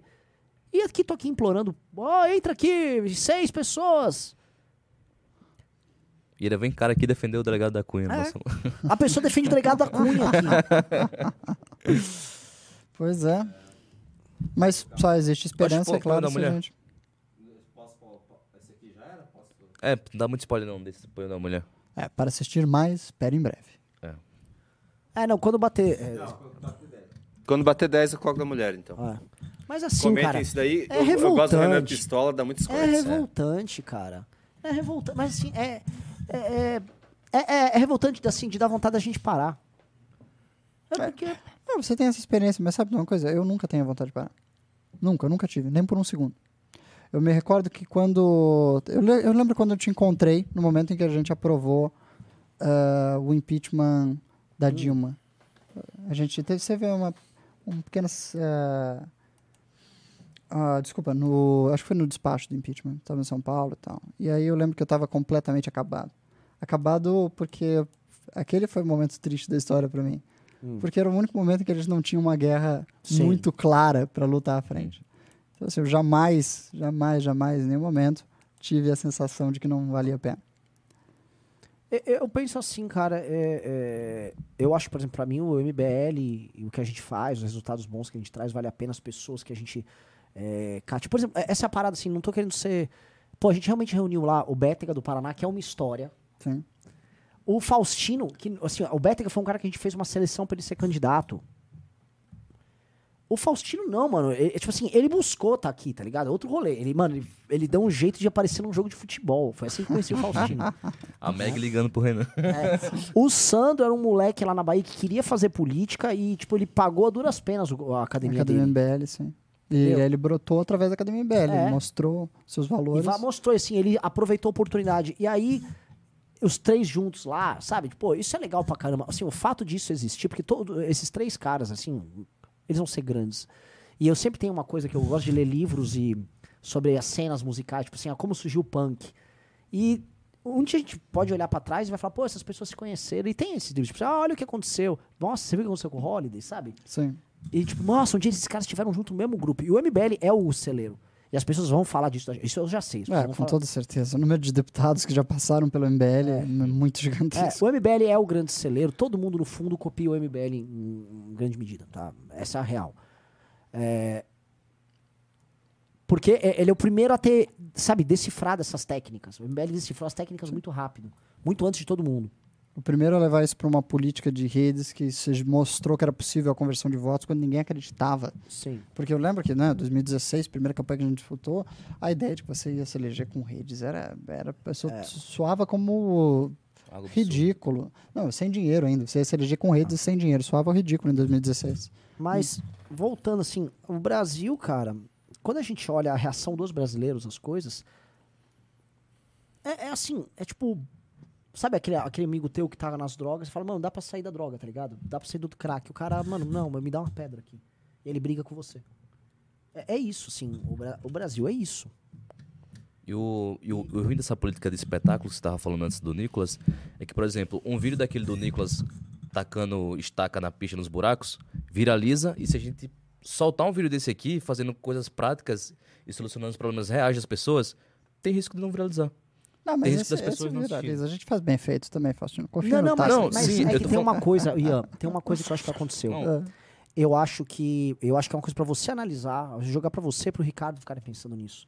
É, havia um período que era um período Revolução Francesa. Sim, 2015. Que 16. 16 até 18. Tá Cortem as cabeças na guilhotina. Sim, Isso passou. Hoje é um período de cinismo absoluto. sim. E é todo mundo muito cínico. Especialmente na direita. A, a direita é, assim, saiu do idealismo total pro cinismo total. Sim. Não só os influenciadores, como o eleitor também. Sim. Vivemos o grande rebote. É o rebote. É a E- ressaca da nossa revolução. Isso. Portanto, o idealismo no mundo de cínicos é visto como piada, como algo que tem que ser combatido. E o cínico, ele é visto como uma como uma a parte de um entretenimento que tá rolando. Ser um cínico é, é isso. Então, assim, os caras, é, faz o L, é! Ah, o cara sabe que tá mentindo. Eles, sabe, eles sabem que, assim, tudo que esses caras sabem que é mentira. E eu não acho que o eleitor e o fã e o cara que dá o like, ele, ele é um agente passivo que tá sendo só enganado. Acho que tem um Ele grau de- aceitou o jogo. ele aceitou o jogo. Não, vocês me lembram da eleição de 2018? Aconteceu um momento muito engraçado que eu nunca vou esquecer.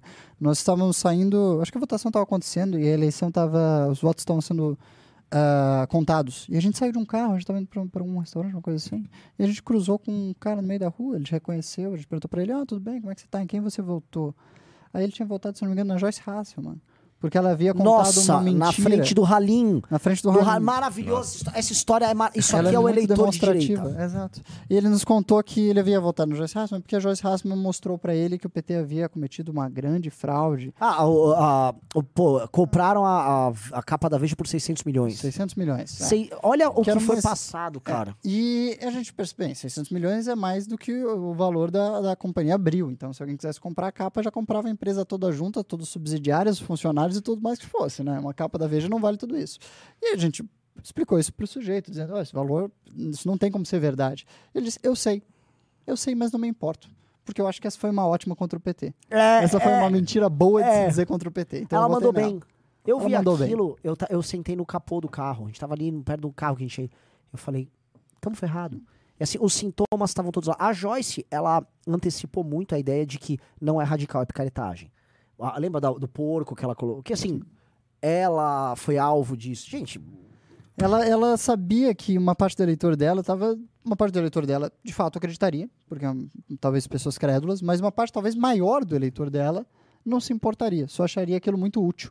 E eu, eu percebi isso muito no, durante, vivendo várias eleições, de que é verdade que o eleitor quer uma, uma alternativa de poder. sim. Ele não está interessado num projeto bonito. Ninguém quer votar num candidato porque ele defende as ideias certas, mas porque ele oferece uma alternativa viável. Sim. O eleitor ele tem alguma espécie de pragmatismo. Não, é um pragmatismo dele. muito grande. Muito. Eu concordo. Sim. O problema é o seguinte.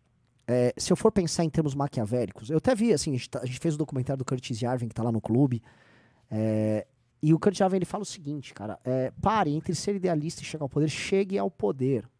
E eu não sou, vamos dizer assim, se falar assim, ah não, vamos chegar ao poder pra fazer o bagulho certo, Uhum. Eu não veria um problema nisso. Agora, claramente são pessoas que não estão fazendo isso Assim, o- o- a- essas pessoas não têm um projeto, essas pessoas não têm nada.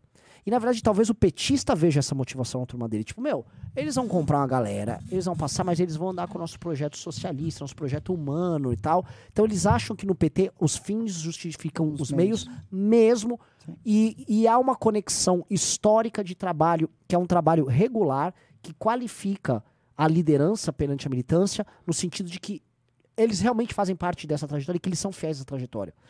Na direita não tem isso. Não existe o fim justifica o meio. Por isso que o bolsonarismo é uma farsa. E por isso que a, própria ideia de polaridade entre os dois é uma polaridade farsesca. Porque, do outro lado, não tem um cara que tem um projeto histórico dele. É literalmente é um batedor de carteira no próprio público. Então não tem um, assim, ah, o bolsonarista. é, tipo, se alguém podia chegar, Renan, aceite, tipo, o bolsonarismo é, é pragmático, ele chegou ao poder, mas, meu, ele vai chegar e ele vai tocar o projeto. Aí a gente ia ficar numa situação meio que, tipo. É, fazer o quê? Sim, mas não houve Não é. projeto. E não não há- é esse não há projeto. projeto nenhum. Não há projeto. É. O projeto é o benefício pessoal de cada um. Exato. Então, o meio e o fim são um lixo. Sim. Então, o meio e o fim são lixo. E entendo o que eu quero dizer, o meio e o fim são lixo. Não é que o, o- o PT tem bons fins, ele não tem bons fins, mas ele tem algum fim Exato. Coletivo dentro da lógica do grupo dele. Que é uma lógica nefasta, mas. Que é uma lógica nefasta, lógica. mas é a lógica deles. A comunidade deles enxerga aquilo fazendo sentido. Do nosso lado, não. O do nosso lado é só aproveitador mesmo. Com o próprio, não tem fim nenhum. Fim é tipo, eu vou roubar alguma coisa. Eu vou roubar um colar. Que é o que assim, um o colar. presidente da república estava tentando roubar a porra de um colar de 16 milhões de reais enquanto tentava fugir do Brasil e seus assecas tentavam um golpe de Estado aqui. Meu velho, isso, é- isso é um desrespeito. Esse cara tinha que. Não tenho palavra, assim. Vou ser preso já de novo. O David do Slam falou que o bagulho é se isolar na Amazônia mesmo. Gente, lá tem o pelado, daí, daí mata. Se isolar lá, vamos fazer. o pelado mata você, te despedaça É, e vai ser solto. daqui a- Nem sei se já não tá solto. Cara, o pelado deve estar solto. O pelado deve estar solto. É. O pelado, pra quem não lembra, matou aqueles. O Dom Phillips, o outro ambientalista lá, é. Mas eu acho que a gente, assim, incorre um erro quando a gente tenta fazer uma leitura que talvez seja uma leitura acertada e sincera das nossas circunstâncias, mas a gente não vislumbra caminho, porque só uma análise pessimista não vai nos levar a lugar nenhum. A gente precisa sempre incorporar na tese, e talvez o movimento por ser, tem vai, nove anos, mas ainda é jovem, por uma construção histórica que a gente se propõe. Oito anos, né? Oito anos? Vai fazer nove no final desse ano. É. pois é. Ele precisa apontar caminhos ideológicos muito claros e, e- e uma proposta de esperança, porque nós convencermos os nossos jovens talentos a deixar o Brasil e abandonar essa cilada aqui não é politicamente inteligente. Não, é não como é. aqueles filósofos maravilhosos que vão em congressos políticos e falam como a inação e a reflexão é muito útil. Entende? Nós não podemos cair nesse erro também.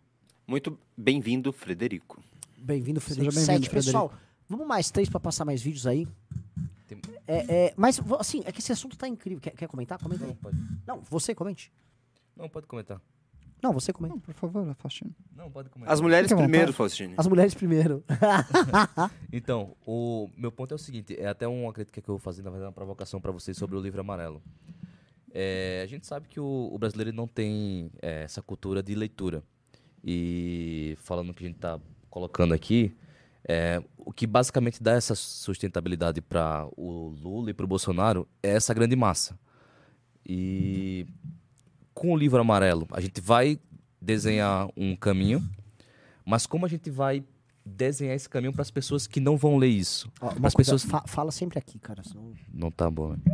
E como vai Como- desenhar o caminho para as pessoas que não vão ler? Ah, eu sei. Bem, as ideias, não- elas têm uma influência difusa na sociedade. Na realidade, elas... Todo mundo, hoje, é, vive sobre a égide de diversos pensadores mortos.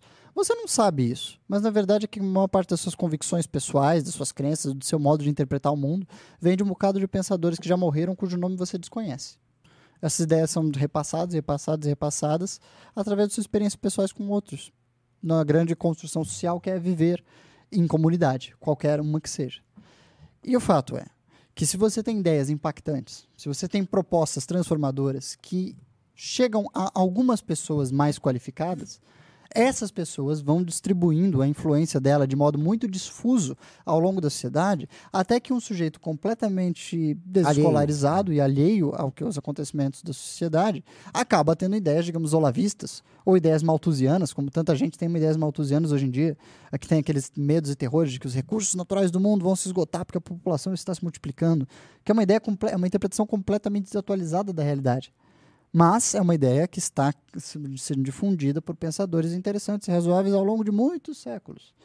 O que faz com que isso esteja no debate público popular. Bem-vindo, Henrique. Que é muito parecido com o efeito que o Olavo teve de 2010 até 2016, na qual ideias dele que eram muito raras no debate público foram se tornando cada vez mais presentes, até que o seu, digamos, tio do churrasco começou a repetir bordões do Sim. Olavo, falar sobre como Marcuse e o Lupen proletariado mudou a realidade da interpretação da esquerda. O Olavo- claramente ele cumpriu esse papel. Ele, co- ele conseguiu uh, organizar isso, só que é, é- é muito louco, porque é o efeito das redes sociais, né? É, ele não conseguiu criar uma massa orgânica com os caras dele, só que os caras dele influenciaram nesse processo por causa das redes sociais as pessoas certas. Por exemplo, o- a família Bolsonaro foi. Um instrumento das ideias. Exato. Eles xingam as pessoas de fabianos. É. Que- E aí, o, o que o MBL está fazendo nesse ponto é fazer essa construção, que é assim, ela não é uma, o livro amarelo não é para ser uma construção popular, mas ele será uma construção com consequências populares. Porque a base dele, que é uma base de propostas e ideias, ela vai ser traduzida depois em discursos mais simples. E as pessoas vão, a gente vai chegar às pessoas através desses discursos, mas nós vamos no final do dia ter um plano. E os líderes e as pessoas que formem, as pessoas que vão ser, vamos dizer, as pessoas realmente crentes no projeto, elas vão ter um caminho e um material. Porque se a gente for pensar em livro, livro complicado, existe um livro complicado que foi ah, escrito assim, a, é, ele foi escrito, né? Ele é formado por relatos em línguas distantes que não existem mais, há muitos anos atrás, escrito em versos, com capítulos até confusos entre si. E, cara, ele faz a cabeça de muita gente hoje. Então, mas tem que ter coisas muito simples nisso. Por exemplo, o Bolsonaro é o quê? Eu sou pró-armas, vamos, va- vamos matar vagabundo. O Lula, vamos tirar a fome dos pobres. A Bíblia, ah, vamos ter fé e vamos acreditar em Deus. O que eu acho? Vou dar um exemplo do meu estado. No meu estado, eh, não tem uma liderança muito clara de, de direita. É só a Fátima Bezerra como governadora, totalmente inapta, é, assim, que lá embaixo. E ela ganhou em primeiro turno, em primeiro turno pela segunda vez. E o que acontece? Hoje, o cara que está surgindo como uma liderança de direita é um cara que supostamente está dentro de um grupo de extermínio. É um cara que foi fez votação histórica para deputado estadual e não pôde tomar posse porque ele está respondendo a três homicídios. E, Uau! E assim, ele é um cara Ah, linha literalmente. Uau. maluquinho. Ele abre o Instagram dele do nada para falar de, de perseguição a, a pessoas de facções. Ele vem com, com o discurso de que tem que, tem que matar, tem que pegar bandido, tem que matar, tem que armar as pessoas. E é um discurso literalmente nessas palavras. Ele não consegue construir um raciocínio, raciocínio nenhum nos vídeos dele. E essas coisas, elas acabam estourando. E esse cara, ele fez de história já no RN. Então, ele não, não trouxe nenhuma, nenhuma tese. Ele não Nossa, leu é, isso me lembrou uma reflexão muito importante que eu vi num escritor inglês, eh, grande documentarista britânico, trabalhava para a BBC, chamado Adam Curtis. E ele tem uma série brilhante, o melhor trabalho da vida dele, sobre os impactos do- da teoria freudiana sobre diversas áreas da so- sociedade, especificamente ah, negócios e política. E ele conta com muitos detalhes de bastidor como a campanha do Bill Clinton foi influenciada ah, por analistas políticos que baseavam seus estudos e métodos em psicanálise ah, e entendiam que a partir da década de 80, com a massificação dos meios de comunicação, e por isso queremos dizer TV colorida, ah, o eleitor teve uma mudança radical de comportamento ah, e passou a não mais querer ser representado, mas querer ter com a política uma relação de consumo. E daí nasceram, por exemplo, as quales. E Bill Clinton, quando ele vai para a reeleição, ele abandona o estilo de campanha tradicional dele, que era uma campanha muito mais voltada a ser um representante, a defender eh, ideias históricas do partido. E como ele estava se tornando popular no final do mandato, ele começa, ele contrata um grupo de pessoas que trabalham no Partido Republicano para mostrar, montar um laboratório de pesquisas quali, pesquisa Foi telefônica. republicano ou democrata? Eh, não, ele contratou republicanos. Republicano. É, ele é um presidente democrata contratou uma equipe de republicanos. E eles trazem para ele diversas pesquisas e o convencem, Bill Clinton, veja só, uma liderança muito importante do Partido Democrata, ah, de que acabou a era da representação. O eleitor, ele quer comprar, ou ele quer ter a relação, ele quer que o voto dele seja uma compra de um serviço. E esse serviço precisa entregar algo objetivo para ele. Ele precisa ver a utilidade prática como se ele estivesse comprando uma lata de Coca-Cola no supermercado. Ele vai entregar o voto dele em nome, digamos, deste deputado, Que é matar bandidos. que, que a ideia é justamente que, ah, você economiza um milhão do seu gabinete, mas eu não tô vendo esse um milhão na minha vida. Exatamente. Não, tá para, não, não é um efeito prático. Ao passo que talvez o eleitor enxergue nesse sujeito matador que ele vai matar alguém que ele não gosta. Bem prático mesmo. Ó, fui assaltado semana. Se E ele veio aqui alguém, e é matou. Exatamente. É, É um oh, mas serviço. o, o- o eleitor bolsonarista, no fundo, ele achava isso. Ele achava que o Bolsonaro ia aparecer. Ô, Marcola!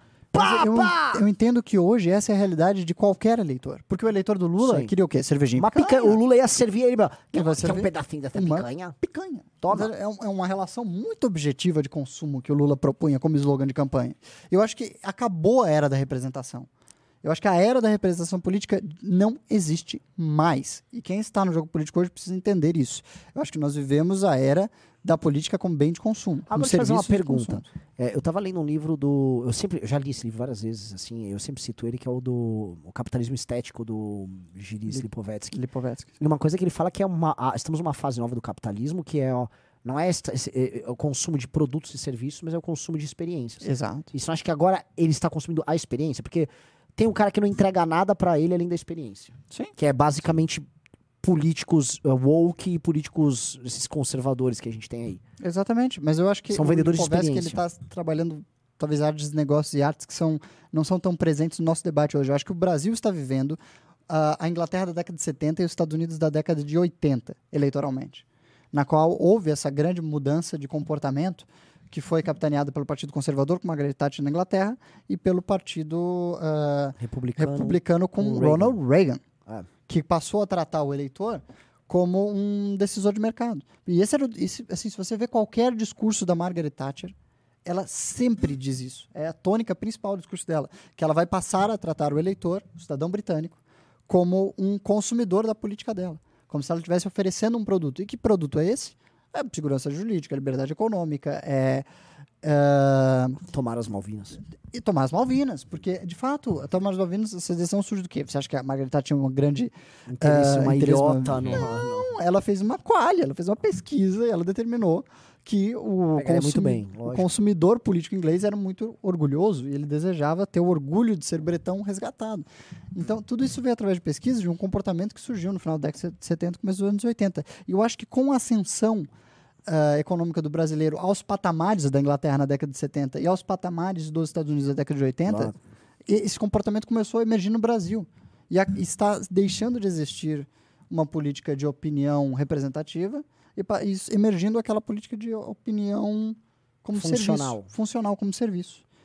Entendeu? E o cara, é, por exemplo, olhando o produto Kim na última eleição, o Kim ele representava o conjunto de valores do eleitor, mas de uma forma etérea.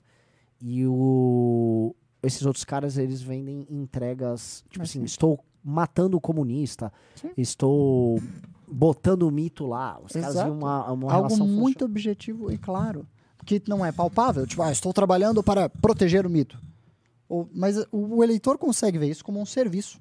Um serviço que ele está comprando com Posso fazer uma, uma, uma- uma- Assim, vou jogar um problema aí. Mas a gente não tá vendo hoje em dia que o eleitor ele tá pouco se lixando, ele não tá premiando quem traz entregas pra ele Porque e ele não- pega o espetáculo. Então, a Porque, minha assim, pergunta é- tirando é um eleitor altissimamente qualificado, ele não entende a natureza dessas entregas. Ele não, assim, convenhamos, acha que não é inteligível? Assim, não é inteligível as Tipo, entregas. o- o- um governador fez um monte de estrada. Ele olha aquilo e acha que aquela estrada meio que se fez Não, ali. se nem- os- no caso do, do- das majoritárias, dos governos estaduais, é muito mais claro, porque você entrega uma obra pública, o cara pisa naquele asfalto. Agora, como explicar a um consumidor médio de política que o Kim conseguiu aprovar uma reforma educacional como presidente de uma comissão de educação? Não, é, é- é impossível. É impossível. Tipo, as etapas de, de, sabe, de compreensão do sistema político são, são complexas demais para você transmitir isso camadas da sociedade como serviço. Um cara pra passar num. Eu vou dar um exemplo, tá? Porque é, eu lembro que eu fui na Sanfran. Eu estudei na Sanfran. Uhum. E assim, é o vestibular de humanas mais concorrido do Brasil. Então, olhando ali, a pessoa tem que ter um QI decente e ter sido bem informada pra ter passado lá. Eu voltei na Sanfran com o Kim uma vez em 2000, e- começo do MBL, 2015. E levamos esses assuntos e eu comecei a conversar com os alunos. Eles não tinham ideia de coisas básicas. básicas. Eu quero dizer, se esses caras que prestaram vestibular de humanas, estudantes de direito, não tinham noções básicas, do básico, do básico, do básico, imagina um cidadão comum entender que o Kim na comissão de educação aprovou uma reforminha e incluía de robótica, mudando. Então, aí, aí fica a pergunta: é possível a gente trazer essa política de espetáculo pro nosso estilo, estilo MBL? Mas a gente já faz a política de É, espetáculo. há muito tempo. Então, Só eu, que é- Você é- tava de vestido, você Faustino. tava de Não, vestido, então, Faustino, eu- você é a política de tá espetáculo. falando? então, eu acho o seguinte, por exemplo, Bem-vindo, Lucas. quem... Nove? Boa. Nove, hein? Bem-vindo, Lucas. aí. Falta Bem-vindo, um, Lucas. galera. Essa, essa questão da gente dar algo prático que a pessoa entenda e que a gente tá entregando um produto, eu vi muito no Guto também. Ah, sim, o Guto, eu sou preto e sou de direita. O Guto, ele, Então- ele entrega muitas coisas. Ele entrega, eu diria, primeiro, a todo jovem negro que o veja, ele entrega um exemplo de, sabe, Mas isso não é representação? satisfação pessoal. Isso é o componente de representação, mas eu acho que ele oferece uma outra coisa mais interessante, que eu acho que é o modo como ele cresceu. E essa é uma avaliação que eu acho que todos discordam aqui. Mas ele está entregando às pessoas a ferramenta de como lidar na prática com as situações de discussão política com que elas realmente têm que lidar na vida real delas. Porque quando o Guto vai pra rua e faz um change, com qualquer um, ele tá lá de peito aberto para viver a experiência da- de toda a confusão política e de todos os enganos e todas as dúvidas mais básicas que o cidadão realmente comum tem. E como oferecer uma resposta prática, não ao debate que você vai ter contra. imagine, um debate que você teria contra o Fernando Haddad, contra quem você não estaria preparado para disputar um argumento político, mas contra o seu tio, contra Sim. o seu primo, contra o seu colega de escola. Porque os argumentos que o Guto vivencia ah, propondo os changes na rua, no meio da Paulista, são os argumentos que as pessoas reais discutem com as famílias delas. E o Guto oferece todas as respostas ao nosso lado, da nossa posição, de como enfrentar esses momentos que as pessoas de fato vivenciam. Então eu acho que essa é a mágica do change do Guto. Esse é o diferencial. Essa é a realidade E do que ele tá chegou no público porque o mapa eleitoral do Guto, eu sempre comento aqui, é um mapa eleitoral muito mais popular do que o do Kim. Sim. Sim. Ele Mas atinge ba- até as pessoas populares se veem nesses dilemas com perguntas básicas. Sim. E ele oferece resposta. Entendi. O Guto é visto como útil nisso. Útil, muito Ah. útil. Ele é o cara que vai. Sabe quando eu me senti frustrado porque meu tio veio aqui e falou um monte de asneira e eu não sabia responder? Então, se eu olhar o debate do, do, do ministro Haddad contra o senador Ele não vai entender bolsonarista, nada. é. não vai me servir de nada, porque esse não é o argumento do meu tio. Mas se eu vejo o Guto na Paulista discutindo coisas que eu ouço em casa, eu posso vencer essa frustração, me tornar uma pessoa mais capaz para dialogar esses temas e realmente vencer na vida. Como aquele negão bonitão, brilhante, maravilhoso É. que aparece lá na Paulista, todo poderoso. É, esse é um outro elemento do Guto, assim, agora é um elemento de identidade, né? O Guto Sim. capta a identidade do negro brasileiro e o, e o que é. ah, Sucesso. É, é isso que eu ia falar. É É- é- sucesso. é- o, o Guto não é o. Ah, estamos lutando aqui porque a gente tá há 200 anos. sobre-" A referência histórica dele não é a, es- a escravidão, é o Mansa Musa. É. É, o, o lance dele, a referência histórica dele ser o Mansa Musa, que era o, foi é o homem mais rico da história, História. e onde ele andava ele gerava inflação porque ele ficava distribuindo ouro. Quase quebrou economias nacionais que- distribuindo é. riquezas. E assim, ele é tão oposto do que a- o movimento de esquerda vende, porque ele era um escravocrata, Sim. profundamente religioso, altamente conservador, que fez uma turnê de camelos gigantesca saindo de Gana até Meca. Ele Atravessou lá o Egito. Meca. Ele atravessou o Egito e ele gerava inflação por onde passava. E era um cara generoso. Viu uma família endividada, paga a dívida dela. E ele, assim, ele era uma lenda. E aí o a referencial do Guto, Mansa Musa, África gloriosa. E ele, é, e ele se veste desse jeito. Ele não é tipo assim, o clássico sou um negro de Black Power com uma roupa com algumas coisas meio afro pra mostrar que é uma coisa étnica. É, Ele pega o melhor da cultura, absorve Sim. ela e diz: "Bem, Isso aqui é meu, cara. É, e pronto. E pronto. E, e- e isso identificou a galera de uma maneira muito positiva com o Guto. Sim, sim. Mas sabe, eu acho, e assim, tem um escritor que muito influenciou a minha vida, que é o Bruno Tolentino. Os maiores poetas da nossa história, que morreu há não muitos anos atrás. E o Tolentino, ele viveu uma parte da vida dele fora do país, foi professor em Oxford, etc. A gente não sabe o quanto da vida dele é verdade, porque ele também era mitomaníaco. Ah, e ele tinha uma atitude de tratar o Brasil só pelo lado bom. Mas não o lado bom, carnaval, cervejinha, futebol. Mas pegar só os elementos, digamos assim, gloriosos da história e tratar os outros elementos no- menos gloriosos como insignificantes. E ele ia debate contra os outros intelectuais brasileiros, ah, o Haroldo Campos, ah, por exemplo, do movimento construtivista, e ele batia sempre nessa tecla, sabe? Tipo, a intelectualidade brasileira era para construir uma narrativa revolucionária, ela conta a história do Brasil como se fosse um absoluto fracasso. E aí vem a esquerda e aí temos alguma esperança, porque agora Sim. é legítimo. Agora a esquerda chegou lá, então agora tudo agora vale. Tudo que veio antes era um desastre, era um horror, era inútil, era feio, era ruim. E o Bruno Tolentino batia na tecla de tentar reintegrar os, sabe, os momentos históricos gloriosos do Brasil numa grande narrativa. Por isso eu acho que assim, a gente tem que buscar isso que o Guto também Olha quem faz. tá aqui. E agora, Vem dar um oi, pô. vem dar um oi. Vem dar um oi. Eu só queria anunciar os eventos que a gente vai, ter esse mês. Dia 11 de março, Santo André. Dia 25 de março, Florianópolis. Em Floripa fizeram um código pra mim. É Risocracia 15. Ah, é? Também fizeram pra mim. Fizeram, então, por favor. Ah, eu não lembro. Eu lembro agora. Tudo caindo aqui, né? Uou! E Belo Horizonte, dia 15 de abril, pessoal, agenda completa ah, tá nas redes. Compareça nos eventos, conheça o pessoal pessoalmente, tem um happy hour com o pessoal e é isso. Peraí, peraí, peraí, peraí. Se você é de Santa Catarina e ama o riso, qual é o código? Risocracia 15. Mas se você gosta mais do Ian, é Ian15. Está aberta a disputa, Riso. Mande. Cadê o. Ah, do- cadê? Santa Catarina eu vou aparecer também. Cadê o Tutu Duval? Você vai? Vou, Santa Catarina eu vou. Mas você vai de mulher. Não, assim, ó, gente, uma coisa que eu tô pedindo muito pro Faustino, mas eu também não sei, porque eu, tô, eu tava fazendo uma autocrítica antes de começar o programa de quanto eu influencio negativamente o MBL e tô falando de verdade. Tipo, o quanto às vezes ela não tô, eu não acabo tolhendo algumas pessoas, ou eu tenho minhas piras e minhas piadas internas e eu acabo ficando preso nelas. É. Por exemplo, Que que eu foi? entrei numa pira que realmente o Faustino só tem que andar de mulher. E eu acho muito engraçado, eu fico rindo sozinho das situações que envolvem ele andando de mulher. Porque, porque eu acho muito engraçado que ele é muito forte, ele vestido de mulher. Então, eu começo a encher muito o saco dele pra ele ficar o tempo todo vestido de mulher. E eu começo a ser autoritário pra que ele faça isso. E ele faz, porque, pô, beleza. Fica parecendo que você tem um Meu, fetiche, chega né? aqui, você tá se desconstruindo? Você não viu É, nada. então. a gente Que passou isso, os velho? primeiros 40 minutos desse programa falando bem de você.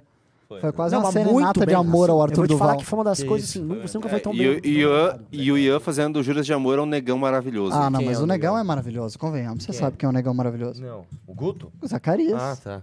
É que ele não é um negão, né? Esse é o problema dele. Eu já falei várias vezes. Guto, você tem que entrar na academia, você tem que virar um negão. Ah, ele é um neguinho, né? Ele é um neguinho, cara. Você olha pra ele, ele parece frágil, ele é um menino. Eu falei pra ele, você tem que ser homem, irmão. E outra, cara que é negão tem facilidade de ficar com o shape em dia. Eu falei, mano, você tem que, você tem que ser negão, bicho. Você tem que ser aquele cara que, porra, da hora, o cara faz uma academia, pá, ele é... Não, ele é tipo o franzino, para. Aí você vai virar um Fernando... Ro- É... Desculpa. É, mas o que, que você tá falando aí, velho? Tá se desconstruindo? Ai, ai, eu não é, não, eu tava, porque eu tava tendo uma conversa com o, Rica, com o Renato, que, ah, pô, a gente tá falando dessas coisas em público, nossa, eu, que eu acho que o Renato tem que se realizar, sabe? O Renato não desabrochou. Ele é uma flor que ainda não desabrochou. A gente ainda não viu todo o potencial do Renato. Exato, porque ele tem um potencial, tá lá, só que ele. É que o lance do Renato é o seguinte: o Renato ele gosta muito de coisas que são. pouco populares. Não, não, não. não. O, o Renato ele gosta, ele é muito entusiasta de ser a segunda voz, entendeu? Nossa! ele quer ser o guitarrista base. Exatamente, mano, ele é aquele. e- cara, você pode ver, normalmente o guitarrista base de uma banda é o mais empolgado. Ele. tipo, ninguém tá ouvindo a guitarra dele. E ele tá lá, mano. ele tá tipo. tá- É. Ou então, tipo assim, quando o cara faz assim, só tipo. Quer, quer, quer, quer. Pô, entra mais um aí no clube ele tá, pra gente ele tá um fazendo vídeo. assim, cara. Tipo, e ele tá muito empolgado. Legal, é, tudo bem, mas busque algo além. Então, o problema do Renato é o seguinte: o Renato, ele é tão entusiasta de política, ele gosta tanto, que, por exemplo, ele fica sabendo de uma notícia, tipo assim, sei lá, o- o governo do estado nomeou um novo secretário. Ele, cara. O, o governo do estado nomeou um novo secretário. Tudo bem, cara. Só que, né? Vamos lá. É, Ele realmente ama política. assim. ele realmente é uma política, tipo assim, é que vocês não conhecem, mas o Renato é aquele cara que, assim, uma hora da manhã, ele manda prints no grupo de coisas que ele descobriu, tipo, meu, eu descobri aqui que a nova direção do PSB é, trocou... Caramba, bicho, sabe, velho? Vai fazer uma parada... É, igual eu decorando, tipo, elementos da Fórmula 1. Você ama É, política, Renato? exatamente, é doentio, não, é doentio. eu não amo política. Tipo, Eu assim, também não amo política. Eu não também não amo política, eu falo isso o tempo todo, eu não cara. amo, assim, é, é assim, essa política, assim, o prefeito Institucional. tava- eu, eu, assim, eu não sei nada dela. Não, você sabe. Você saber, você sabe. Você Não, tem muito sabe, sabe, conhecimento mas é- de como funciona Não, isso. mas Não, não, assim, não, é mas- que o é, Renato é um as nisso. Não, não, mas assim, é, é, é, é maiormente, assim, esse é um Você não se atualiza dela. Isso, e, e a atualização acaba conhecendo, vendo porque a gente vive no meio. Sim. E, mas assim, é claramente um elemento que Eu coloco porque ele tem que. É, é como se fosse uma argamassa. Ninguém compra casa por causa da argamassa. Sim. Eu tô de olho no, no muro que foi feito, mas, pô, essa é a argamassa, então tem que botar argamassa. É, não, mas o, o lance é o seguinte, o lance do Renato é que ele gosta muito disso. Ele é um cara que. E eu sou o oposto. Então eu vou dar um exemplo aqui, até talvez eu seja um pouco grosseiro, mas às vezes eu tava lá no gabinete, aí chegava, sei lá, um vereador de Piraporinha querendo con- contar amenidades, sabe? Tipo assim, sabe aqueles jargões? Eu falei isso no grupo hoje. Tipo assim, meu, política é trabalho. Sabe? O cara quer ficar meia hora falando esse tipo de coisa. Eu não tenho a menor paciência, sabe? Eu me sinto improdutivo. Eu falo, cara, eu estou perdendo o tempo das pessoas. A minha o vida meu está aqui. esvaindo. A minha vida está esva... Exatamente isso. Foi, meu, eu preciso. E então eu, eu, eu sempre era muito prático. Não. né? Não, e na política você é obrigado a falar muito com pessoas burras. E são pessoas burras que acham que ela- elas acham que tem algum valor porque elas estão em alguma posição de poder. É a síndrome do pequeno poder 2.0. É, e na política é só isso. Então você vai. Assim, um cara. Você tem grandes caras que são articuladores políticos regionais, em que grande parte do tempo de vida deles foi falar coisas inúteis. Sim. De verdade. É, Ó, porque aqui a gente sabe, hein? Tamo junto aqui, vamos fortalecer. É. Não, esses dias, Mas cara. peraí, que eu, tô- eu perdi o Ah, raciocínio. Deixa eu só. O raciocínio é o seguinte: Ah, em que ponto um cara como eu não tolhe figuras como o Renato? Como se eu fosse uma espécie de. uma- um cara mais velho repressor que estou numa posição de poder. Ah, e não nossa, só com mano. ele. Cara, entrou uma É, bad o que vibe, vai aconteceu, cara? Você tá mesmo. com uma Te- testosterona Ele teve baixa. pesadelos O que recentemente. que foi? Eu tive E ele te- pesadelos. E agora ele É, tá, ele por revelou uma- no- no grupo, né? análise. Ah, os, gru- os pesadelos dele. Nossa, ele... É. E aí eu tô achando que eu, sei lá, que eu. Eu, sou, eu- eu acho que eu gero problemas no MBL nesse ponto. Não, eu não tô com a vídeo, cada não, não é seis meses você tem um surto desse de que você acha que você é o problema do MBL, não sei o que, blá, blá. É, É, é passageiro, tem- seis, é, a cada seis meses mais. rola isso. Mas é, tem uma parada que é o seguinte, que é do, do, do- da amenidade, das burrices, não sei o quê, que é o seguinte, velho, infelizmente, cara, infelizmente, é, as pessoas, elas se levam muito a sério. Então, Sim. O que, que você faz pra você entender o que eu tô falando? E o- aconteceu isso há pouco tempo atrás, né?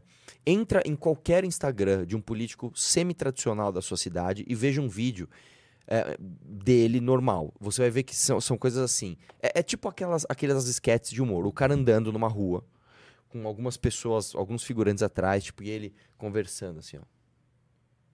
tipo, ele entendendo. tipo, e sempre tem palavras assim, é o checkpoint das palavras. Trabalho sempre tem, trabalho. pum. Trabalho. É, gosta da gente. pum. Confiança. Ajuda. Confiança, tá? Tipo, é- é- é- são coisas assim ridículas, ridículas que essas pessoas realmente levam a sério. Elas realmente tem pessoas que são picaretas e tem pessoas que são um misto de picaretagem com, a, com, com, com autoestima elevada.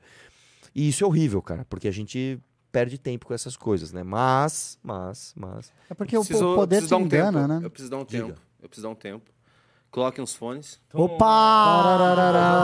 aconteceu? Bem-vindo, Felipe. Bem-vindo, 10. Felipe! Ah, põe aí, vamos lá. O Felipe foi o fazer um 11. vídeo aqui. Tinha- É que a gente tem que ouvir um negócio que, assim, é importantíssimo a gente ouvir. Vai lá. Peraí, peraí. Ah, e bem-vindo, André. Chegou a 11. Olá. Tá- uma meta, nós vamos deixar uma meta aberta. Quando a gente atingir a meta, nós dobramos a meta. Quando a gente atingir a meta, nós dobramos a meta. Que isso? Muito bom, muito bom. muito bom. Ai. Muito obrigado a todos vocês. Tem muitas histórias de bastidor da Bahia que eu gostaria de contar aqui, mas não pode. Ah, e já que você tá aí, a gente prometeu que com 10 nós mostraríamos mais um vídeo da Bahia. Uh, com Que é uma- de já Arthur Eu eu Doval. eu vi- eu- cara, eu sou tão tiozão do Zap que eu não tenho capacidade de subir muitos arquivos em drives, esse tipo de coisa. Então eu trouxe fisicamente da minha casa Exato. o meu computador pra, pra passar Você é um- o aqui. Arthur é um homem concreto. É um homem ligado à realidade. Traz Como a- objeto. ele tra- eu tipo assim, aqui, o Arthur, né? como ele é o, o lance da sucata, ele, ele vive com a concretude do subproduto do capitalismo. Você sabe como ele. que como ele, ele- dá forma, que então ele precisa lidar com o concreto o tempo todo. Nossa, Você sabe como ele. Ele, ele lida tanto com o concreto que assim, ele trabalha com peso. Ele tem que pesar a sucata, para, entendeu? pa- pausa o vídeo, pausa o vídeo. Então ele, ele não, ele não tá vendendo ideia. Ele precisa assim, se não for concreto, ele tá inseguro. Não, você lembra daquele Réveillon na casa do Arthur, que ele achava a coisa mais divertida do mundo, ficar montando uma, uma- um equipamento pra ele poder. O jet ski. Um jet ski. Era, Era um jet era o ski, quê que cara. você ficava Era um montando wakeboard, cara, Era e eu um fiquei wakeboard. indignado, Ele porque eu fiquei lá mon- trabalhando no wakeboard manualmente, assim, com a maior paixão do mundo. Não, e aí, tipo assim, no dia de fazer o wake, esse aqui, esse aqui, não, não, vamos embora. Vocês estão brincando, velho. O propósito de toda a trip é fazer esse esporte. Falaram que não. você se vestiu de esquilo aí, é verdade? Ah, esquilo? você me É. disse uma vez que um dos seus objetivos, uma das coisas que você quer fazer na vida Ah, não, ainda. não, calma. É saltar Se vestir de esquilo. Isso se chama wingsuit. Eu ainda vou fazer isso na vida, só que isso dedica, é, necessita muita dedicação, né? Então, e eu não tenho esse tempo hoje, mas um dia farei. Um dia. Que fique registrado aqui. Um dia vocês vão me ver Se a gente de chegar a wingsuit. 15 clubes, não. Ô, É, eu tenho que dobrar a me meta põe numa dessa aí, aqui, bancado pelo MBL. Eu vou- se chegar numa meta dobrar- X aí, vocês vão bancar aqui. um wingsuit Mas desse dá, pra mim. você não pode tomar. É, mas eu tenho que fazer o curso, tem que comprar o paraquedas. Fazer um seguro de vida. Horas, não sei o que lá. Agora, assim, eu faço um seguro de vida em Quem nome de disse? vocês. Assim, um wingsuit, você pode você comprar um wingsuit, Ah. mas você precisa pular de um avião, né? Não, exatamente. Ninguém vai, tipo, te ceder um avião pra você pular. E outra, cara, a chance de você se atrapalhar e morrer é muito grande. Eu acho que se você for, que por um curso, exemplo, né? pra um Mato Grosso do Sul ou pra Achar um fazendeiro louco achar que um fazendeiro... Ah, beleza, vamos embora! assim, é, tem uma história avião. de um cara que ele quis voar de balão. E ele foi. Ele juntou um monte de balão e É. e foi. Esse oh, esse lembra? cara é demais. história? O padre do balão é um. O Padre é do Balão é uma história que cara. só podia ter acontecido no Brasil ou na Índia. É, tipo aquele tipo de história que aconteceu no Brasil ou na Índia, sabe? Tipo, é, é. Mas enfim, bastidores de Bahia. É... Quer O reagir ao próximo vídeo ou Quer quer montar um bastidor? Tem vídeo de Bahia? Põe aí. Tem? Opa. Então, é que esse aqui vai ser a da... Da A moça. entrevista lá da moça, da Rosilene. Ô, mas vocês já estão dando uns spoilers aços, assim, Já. tipo. Ah, pô, só um pouquinho. Tá. Não, tiquinho, tiquinho. Tiquinho, só Ah, põe tiquinho, aí, só aí, tiquinho. Tem muita coisa. Fui pra casa do meu vaqueiro, o gado tinha bastante gado, eu fiquei sem saber pra onde era esse gado. Peguei esse gado e É sério, tá ligado? A mulher contando uma história trágica da vida dela e o Faustino vestido de mulher. Olha como ele tá concentrado, velho. Cara de Não, ele tá numa situação E o Faustino reclamando que a gente não faz a política do. Como Do que é? A- espetáculo. Do espetáculo. Não, não, o, o que eu gosto, assim, é que eu- quando eu falei que. Por isso que eu falei assim, o que eu fiz com o Renato, que eu tô fazendo com o Faustino, eu fico exigindo que ele fique vestido de mulher o tempo todo. Mas isso, eu, assim, eu tô obrigando o cara a entrar numa pira minha e isso tá passando do limite. Mas, cara, isso é o seguinte, cara. Isso é a beleza do nosso grupo. O cara vai olhar. É que é, essa entrevista o, o Bétega não tá. A próxima, ele tá com uma camiseta Che do Che. Guevara. Então, quem olha não entende muito. Isso é legal, porque, tipo assim, mostra que a gente faz coisas que são além da. Eu vou usar essa palavra de novo, que tá no meu vocabulário toda hora. Estão, estão além da mediocridade. Entendeu? A gente não é um grupo. Arthur só fala disso. Mas é porque, assim, isso realmente é o tema da minha vida. Eu realmente acho que o mal do Brasil é isso. E Não, isso... não, o Brasil pra ficar medíocre tem que melhorar muito. Então, é, mas enfim. É que medíocre é o que tá na média. O problema é que o nosso medíocre é aqui embaixo, né? Mas o fato é, isso aqui mostra que, assim, alguma coisa diferente tá acontecendo. Você não vai ver um, um- um grupo de pseudopolíticos que se levam a sério eh, indo lá. Exato. Não, Indo cara. de terno, uma turma do Renova É, tipo, de chegar. vim aqui mudar a realidade. Você do- sabia que Não, nós temos cara. políticas públicas pra melhorar a sua fazenda? É, porque nós gostamos de gente É. e aqui é trabalho, sabe? Você não vai ver isso, você vai ver o que a gente é de verdade, tá ligado? Que é isso, Que é é, uma mulher. espontâneo. Que é uma mulher. Vai lá, dá, dá play aí então pra gente ver. seguinte, levei para outra é, propriedade minha, que é pertinho uma da outra. Levei para lá e eles pegaram, começou, pediu, ligou, conseguiu o meu telefone, ligou pedindo pro meu marido mandar a chave para abrir o cadeado. Aí é, o caseiro falou: não, eles não estão aí não.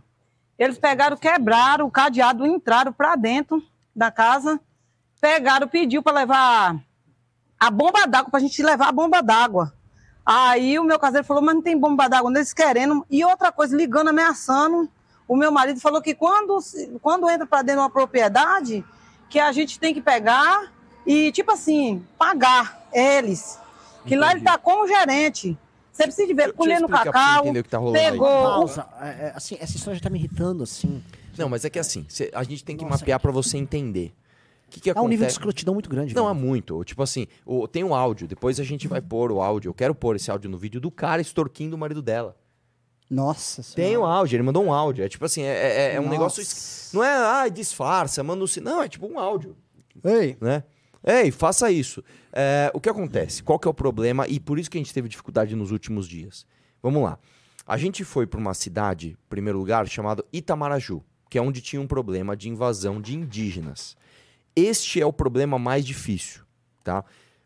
O fim da viagem a gente deixou para tentar achar alguma invasão do MST nessas regiões que foram da. Como é o nome daquela cidade? Não Prado, a outra. Caravelas, Teixeira de Freitas, que era o MST. O que, que acontece geralmente? O MST, quando invade, normalmente há como. há- é um pouquinho mais fácil de recuperar. Por quê? Se você pega algum desembargador, algum, algum juiz que tenha um pouco de vontade, o cara entende que é uma invasão do MST e da reintegração de posse, a polícia vai lá e cumpre. E o sul da Bahia não é esquerdista, tá? O sul da Bahia não é esquerdista. Qual que é o problema? O problema é que foram as primeiras invasões que a gente foi. Quando você envolve indígena, então o que, que eles fazem? Eles pegam criminosos, né? não pegam índios, pegam criminosos, invadem a fazenda armados, tiram as pessoas, rápido, rápido, rápido, traz o... enche de indígena ali, aí você tem um problema, porque aí você tem de lidar só com polícia federal, a polícia civil não pode ir lá fazer nada, a polícia militar não pode ir lá fazer nada, Em tem que ser a poder... E ainda tem um outro problema. Dependendo de onde a terra está, existem assim inúmeras demarcações, um pouco para lá, um pouco para cá. Não importa se é produtiva ou improdutiva. Se tiver a dúvida de que ali pode ser uma terra indígena, deixa lá. Então o que que acontece? Os caras vêm uma fazenda cheia de gado, irmão. Entra lá e rouba tudo. Os caras entram, apavora, rouba o gado, rouba a, a, a horta, eh, rouba móvel, rouba dinheiro, rouba tudo, põe índio lá e o que der deu. Se, ah, se mandar tirar um dia, já roubou mesmo. E se não mandar? Se não mandar, eles vão ficando. E, a gente vai mostrar isso dali. Então, e aí, cara, e, e aí surge um terceiro problema. Então vamos lá, nós temos o problema mais grave, que é invasões ah, onde eles colocam índios como escudos, como escudo. Dois, você tem o problema do MST. E três, você tem o problema dos caras que simplesmente vão na onda. E são os caras X. Então, por exemplo, a gente encontrou uma invasão lá. Quem chegou lá, a gente viu que ninguém expulsou a gente logo de cara, mas que esquisito, né? E aí, tudo bem, tudo. O cara tava escrevendo o nome dele num lote. Tipo, sei lá, João. Esse lote aqui é meu. Mas quem é você, João? Eu tava passando aí, falaram que tava invadindo, eu entrei. não, não, não, é isso. Não, não, você jura que vocês não, filmaram cara, isso? eu tenho, eu tenho isso filmado. Eu não acredito Não, nisso, você não tá cara. entendendo, cara. Aí tinha uma, uma, uma senhora sentada num lote assim. Tudo bem, qual é o seu nome? Ah, meu nome é, sei lá, Maria. O que você tá fazendo aqui? Não, escrevi meu nome aqui. Tá bom. Aí a gente viu um outro, um cara tava medindo. Ô, chefe, o que você tá fazendo? Tô medindo. Qual a medida aí? Até brinquei com ele. É, sei lá, 2 por 9. O que, que é 2 por 9? Ah, um lotezinho que eu tô escolhendo aqui. Aí o chefe. É. Mas por quê que você tá. Fala, fala, fala. Você sabe que é errado, né? Ah, saber a gente sabe, né? Mas estamos invadindo aí. Eles sabem que eles estão errados. Esse é o... Não é tipo assim. é, é, é, não, manda. Aí, beleza. Aí a gente, meu, quem- cadê a liderança? Não, a liderança não tá, a liderança não tá. Aí veio. Eu já tô dando spoilerzaço aqui, né? Mas enfim. Aí veio um moleque encapuzado com uma peixeira na mão. Falei, ah, bom, vamos ver se vai vir confusão. A gente nem se mexeu, a gente ficou lá, vamos esperar o moleque vir. E aí, mano, e essa peixeira aí? Que o cara achou que ia apavorar a gente. Aí ele, não, não, tô trabalhando aí. Aí, pô, trocamos ideia com o moleque. Falei, quantos anos você tem, mano? 15 anos. Falei, você tá estragando tua vida, irmão. Você sabe disso, né? É, a gente sabe que é errado. Peguei confiança com o moleque. Fala aí, meu, como que é a parada? Ele falou, a parada é o seguinte, irmão. Tá vendo aquele terreno ali? Aí tinha um terreno cheio de casa. Ali é invasão, né? A gente invadiu essas casas. A gente paga aluguel pro dono dessas casas, que não é o dono oficial. É o, o- cara é, é o o dono invadido. invasor. Quanto é? 200 conto? 200 pau, caralho. E aí é o seguinte, irmão, quando escurece, os caras põem aí os caras trepados pra ninguém entrar aqui. Só entra quem eles mandam. Ah, então tem coordenação. É, tem, mas quem? Ah, não posso falar, né? Mas, mas tem. Ah, tem? Tem. E é isso. Então, assim, você tem problema com índio, que é uma coisa, é um tipo. Você tem problema de MST, que é outro tipo e outra coisa. Dentro do problema MST, você tem assentamento, que é uma coisa, e invasão, que é outra, que é outra parada. E aí você tem os terceiros, que são essas lideranças paralelas que surgem, que é basicamente um cara influente naquele bairro, que conhece, sei lá, 20 pessoas ali, chama, mede um lotezinho, invade uma casinha, cobra um aluguelzinho, se tirar ele vai pra outra, e é isso aí, irmão. E ainda tem as extorsões Não, dos fazendeiros. E aí tem as extorsões do poder público, porque aí um dos caras lá, ele soltou, mas repreenderam ele. Falou, ah, isso aqui, eu esqueci o nome do cara, ele falou o nome dele. não- Tá gravado, mano. tá gravado, mas eu não, eu não sabia quem era. não, mas vamos segurar o nome. É, ele falou, ah, o fulano de tal, que é presidente de um partido, que eu vou falar, quem manda aqui. Quando ele falou isso, um cara que tava... "Ô, Do PT ou não? do PT. Ô, não fala não. Só que eu não sabia, porque eu não sabia quem era o nome. É o cara que tava com a gente, que, que tinha fazenda vizinha, que tá assim, porque podem invadir a dele. Falou, "Ô, eu conheço esse cara, esse cara é presidente do PT. Ah, ele que manda aqui? É ele que manda aqui. Ah, não, mas não fala. Ai, tiraram o cara. Então, quer dizer, tem liderança política, tem a liderança, vamos dizer assim, do, do crime e tem o a ralé, que fica ali aproveitando. Ah, pô, invadiram, tiraram, entra aqui. Ah, tiraram, ah, entra no outro. Ah, tiraram agora. Então, e fica isso, cara. E é aquela bagunça do cacete. E aí você pergunta, é unânime. Você vai perguntar pros produtores também. Ah, ah, o marido dessa mulher. Meu, é- é- não é uma latifundiária. A gente foi na fazenda São dela. pequenas Meu propriedades. irmão, é uma propriedade desse tamanho. Tinha os, os índios, os índios, né? Jogando bola ali, na quadra dela ali. Tipo, tinha uma casinha, em frente tinha duas traves, uma hortinha, e eles lá jogando bola lá na, na casa dela, bicho. É inacreditável. Quando a gente mostrar o vídeo, vocês vão ver. e, Esse tipo assim, país, esse que- país, esse país é uma canalice, cara. O Brasil é um não dá pra disco- não dá para concordar com o Bruno Tolentino. Eu coloco Ok? mais um pouco do vídeo? Bruno Tolentino, Bruno Ah, Tolentino. não, é não, não, não, agora não. É, a é. entrevista. E outra coisa. é, Aí eu vou fazer uma crítica aqui, construtiva, ao povo da Bahia. Meu, por favor, sejam mais objetivos, cara. Você pergunta uma coisa, o cara responde outra. É muito engraçado Olha o isso. baiano ali. O baiano tá brabo. Não, teve uma invasão que eu cheguei pro cara. Eu eu cheguei pro cara e falei assim, ô chefe, deixa eu falar. Ah, você tá com problema de fazenda invadida? O cara acabou de ver a gente. Meu, porque os caras veem a gente. Ai, meu Deus, ajuda, ajuda, ajuda. Tá, o que, que aconteceu? Invadiram tua terra. Tá. Quem invadiu? É índio MST? Não, minha terra é aqui do lado. Tá, mas é índio MST? Não, não, não. Cara, de, de, de carro é cinco minutos. Eu tô com uma, com uma estradinha aqui que eu comprei de um carro. Não, para, para, para, a história. É índio ou MST? Não, porque essa fazenda era do meu pai. Cara, só me responde, por favor, se é índio ou MST, cara. Aí não, não é índio nem MST. Mas e aí? E, e tem invasão? Não, não, na verdade não tem invasão. Não, mas eu tô com medo que invada. Falei, caramba, meu. Não, aí, olha esse. Aí teve uma outra que falou: Não, vocês têm que vir, vocês têm que vir, vamos, vamos aonde? Tem umas casas quebradas, derrubaram os, os muros das casas. Eles demoliram casa? Demoliram a casa. Mas então os caras estão lá. Não, os caras demoliram as casas. Mas peraí, eles estão lá? Não, demoliram as casas. Os caras estão lá? Não, eles demoliram. Aí, pausa. Quem demoliu? Não, o próprio dono da casa. Por quê? Com medo que eles invadam. Mas então não invadiram ainda. Não, ele derrubou por medo dos caras entrarem. Então não dá pra ir lá, pô. é difícil, cara. Você vai, você vai Mas entendendo. entende assim, cara. Mas posso. É óbvio, os caras estão desesperados. desesperados. irmão. e mais, ninguém tá olhando por eles. Os caras não podem recorrer à polícia, tem, ao governador. Nem político, ninguém lá. E assim, agora tem uma parada. Vocês fizeram isso, e novamente, isso foi um ato de coragem. O Arthur pode comparar, porque eu tive com ele na Ucrânia. Estava se sentindo mais seguro na Ucrânia ou lá? Ah, cara, é. Assim, é, os caras vão achar que é pressão. Eu me senti mais seguro na Ucrânia porque a Eu gente também, eu ia falar. com um grupo grande, é, com pessoas que tinham um objetivo. Então eu vou dar um outro spoiler de uma coisa que aconteceu. Isso foi imprudência minha, especificamente minha. Nós chegamos no lugar e o certo era a gente primeiro procurar um hotel e deixar as coisas, tudo. Então eu estava com todas as malas no carro. A gente estava com seis pessoas num carro que era para cinco, lotado de mala. E aí falaram: Meu, tem um- uma invasão aqui agora. Então vamos embora. Aí fomos com tudo que a gente estava no carro. Quando a gente chegou lá, cara, esse é uma outra coisa. Não é que tipo tem uma parede e aí a partir dali é invasão. É, São terras grandes, né? E tem, tem aqueles. Pausa, aqueles... Arthur. A imagem congelou, Júnior. E o áudio tá rolando? O áudio tá rolando, O continua. áudio aí. tá rolando? Continua. Então vamos continuar estilo podcast. Então você tem ali, é, como se fossem assim, grandes, grandes terras com muitas ruas e assim, desordenado, não é? No- ruas de terra, com subida, descida. E eu tava num carro 4x2, não era um carro 4x4. E aí a gente foi indo, foi indo, foi indo. Chegou lá, chegou um cara de moto. A gente, ah, quer conversar com você? Então você vai conversar com o cacique, o cara com cara de mal. Beleza, aí uma hora eu, tava, eu, eu me vi assim, indo num caminho que eu não conhecia, com uma moto seguindo a gente. Eu falei, o que você tá fazendo, cara? a gente vai morrer aqui. Aí eu parei o carro pra ver o que acontecia e o moleque passou por a gente. E eu espero que tenha gravado isso. A gente vai ver agora se eu conseguir gravar isso. Ele passou pra gente, deu uma encarada e ajeitou uma arma que ele tava na Ué, cintura. aquele vídeo que a moto passa, ele sobe? Vocês chegaram a ver esse Pô, vídeo? já passei esse ah, vídeo. vai- dá licença, esse cara... vai- Pegou tudo. Mas vocês pe- pegou? Deu pra ver ele ajeitando a Dê- arma dá na pra cintura? ver assim, tem que dar uns muito zoom pra pegar o detalhe do detalhe, mas assim. Ah, mas dá é- pra Mas ele vai passa, olha e ajeita um negócio na Sim, cintura. tem- Aí a gente falou, cara, o que, que a gente faz agora? Aí eu pensei, bicho, eu quero fazer, mas a gente tá cheio de coisa no carro, não é muito bom.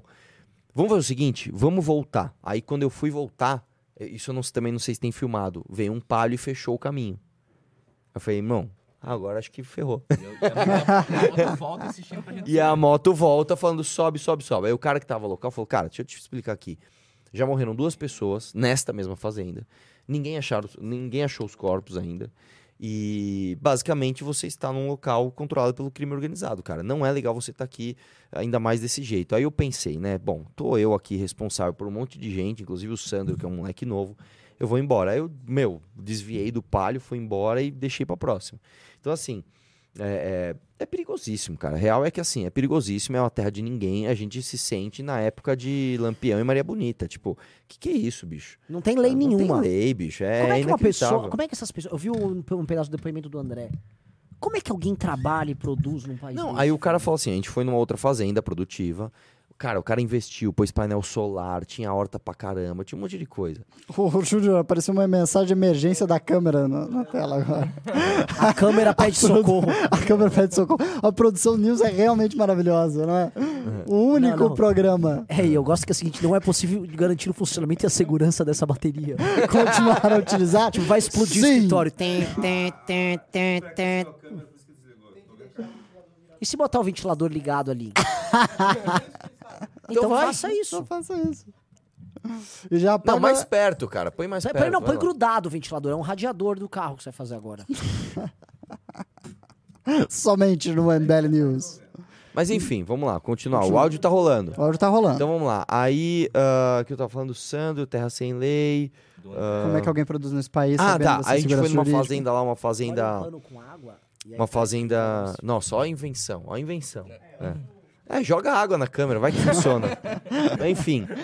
A gente foi numa fazenda produtiva lá e o cara falou: meu irmão, eu tô aqui desde agosto é, querendo investir. Eu peguei dinheiro emprestado, eu quero investir. Só que como é que eu vou comprar as coisas se a última pessoa que comprou adubo comprou o adubo e ele co- comprou 600 mil reais de adubo financiado né, pelo BNDES, adubou a terra, os caras invadiram. Você entendeu? Sim. Como é que eu vou, como é que eu vou manter as minhas coisas aqui? Ele fala, por exemplo, eu tenho gado aqui. Como é que eu vou manter o meu gado na minha terra? Eu já tô pegando parte do meu gado e levando para a terra de outra pessoa distante, cara. Só que é trabalho, é difícil. Então ele fala, você fica de mãos atadas. Aí, você fala, fazenda improdutiva. Não é que é improdutiva. Como é que a gente vai produzir numa terra que você não sabe se amanhã vai, vai vir um monte de cara encapuzado dar tiro em você? né? Então, enfim, é isso. Perfeito. Ou seja, como é que você continua produzindo sabendo que você pode morrer porque você Exatamente. tá tentando produzir? Mas é isso. É, chega então, de spoiler de Bahia. Depois Chega a gente de troca Bahia? mais Vamos ideia. pros Então. Pimbas, que já, Valeu. já, Deixa, eu- deixa eu ir lá então. já são 9 ver os 10 vamos pros, arquivos. vamos pros Pimbas? Vamos, vamos pimbas. Vamos lá. Vamos responder aqui a todo mundo que mandar Pix ou Pimba. Então, mas vamos responder alguns Pimbas. Tem alguns aí já? Pra ler, Renan? Ou a produção precisa enviá-lo? Hã? Tem alguns Pimbas para ler? Não, vamos ler os pimbas. Vamos lá. Perfeito. Então, produção, toca os pimbas aí. Quem quiser uma pergunta respondida essa noite, especialmente aqui pela nossa equipe, por favor, mande um superchat no MBL ou um pix para suporte, arroba MBL. Ponto. Peraí, que eu tava, eu tava no, no telefone com os nossos técnicos aqui, porque eu não sei mexer em câmera. É, só queria dar os parabéns hoje pro Jair Bolsonaro. Por quê? Eu vou mostrar agora o porquê. Eita. Agora que a gente pode mostrar que tem câmera funcionando, olha isso aqui que aconteceu hoje. Opa, peraí. Ah. Pô, que eu não tô conseguindo colocar. Oxi. Ei. É, agora. Papi. Ai, agora foi. Era. Ah, hoje tá complicado. Pam, pam, pam, pam. Aí, agora foi. Olha quem tem um programa na TV Brasil. Ah, ufa! É, não. Ufa! Nossa A democracia respira, ufa! Tem mulher empoderada sim. Ai, ai, ai. Ah, não, e o Cara, programa dela chama pode? Papo de Respeito. Isso pode? Sério? Isso pode Cara- a primeira dama ter um programa numa TV estatal? Eu não sei, cara, mas é uma vergonha. Esse, pai, esse país é uma Pode escrotidão. velho. Essa ridícula parecida não presta. É, nossa, assim, eu, tô- eu posso ser cancelado hoje. Vamos lá, vamos, vamos responder Pimba. Eu não quero ver essa cara maldita de sapo dela. Parece um sapo. É que eu vi isso no Twitter, eu achei que era fake news, porque foi um bolsonarista que postou. Eu não acreditei, Não, eu é fui real. procurar agora na TV Brasil, é isso mesmo. Mas vamos aos pimbas. Vamos lá. Eu vou primeiro aos Pix, só dar um tempinho eu buscar. Se a pessoa quiser fazer o pix, o pix como é que ela faz, Júnior? No suporte arroba mbl.org.br.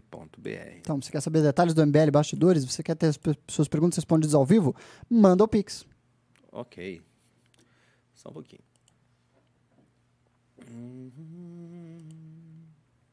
Vai falando alguma coisa enquanto eu busco aqui, que eu Eu tava quero ler, eu tô com- ocupado eu com fazendo outra coisa. calor. hein? Eu quero pedir para apagarem a, a- o letreiro da, da Jennifer, que diz, é, o quê? Cinco dias sem problemas no News? Seis. Senhora Galbiati. É que a gente já ganhou bebida, na já, já, Ah, já agora ganhou. não, agora né? É. Agora tem que fazer uma nova promessa pra não ter mais problemas no News. É, mais um motivo porque o Brasil não funciona. Ó, peraí, a gente cumpriu a nossa parte. A gente ficou vários dias sem Junito, problema. vamos ler o Vamos ler os Pimba. pimbas, Vamos ler os o pimbas, Renan não cumpriu a pimbas, dele. Júnior. Cadê o Vamos ler Blazer? o Pimba. Vamos ler os pimbas. Não. Sim. Cadê o Blazer? Meu Deus do céu, produção, vamos lá. Vamos lá, produção, tá com muito calor aqui. Calma, calma. Tô, tô abrindo os pimbas. Fala mais alguma coisa enquanto eu abro os pimbas, hein? Eu falo, Júnior, por Vai favor, falando. Preciso de um minuto.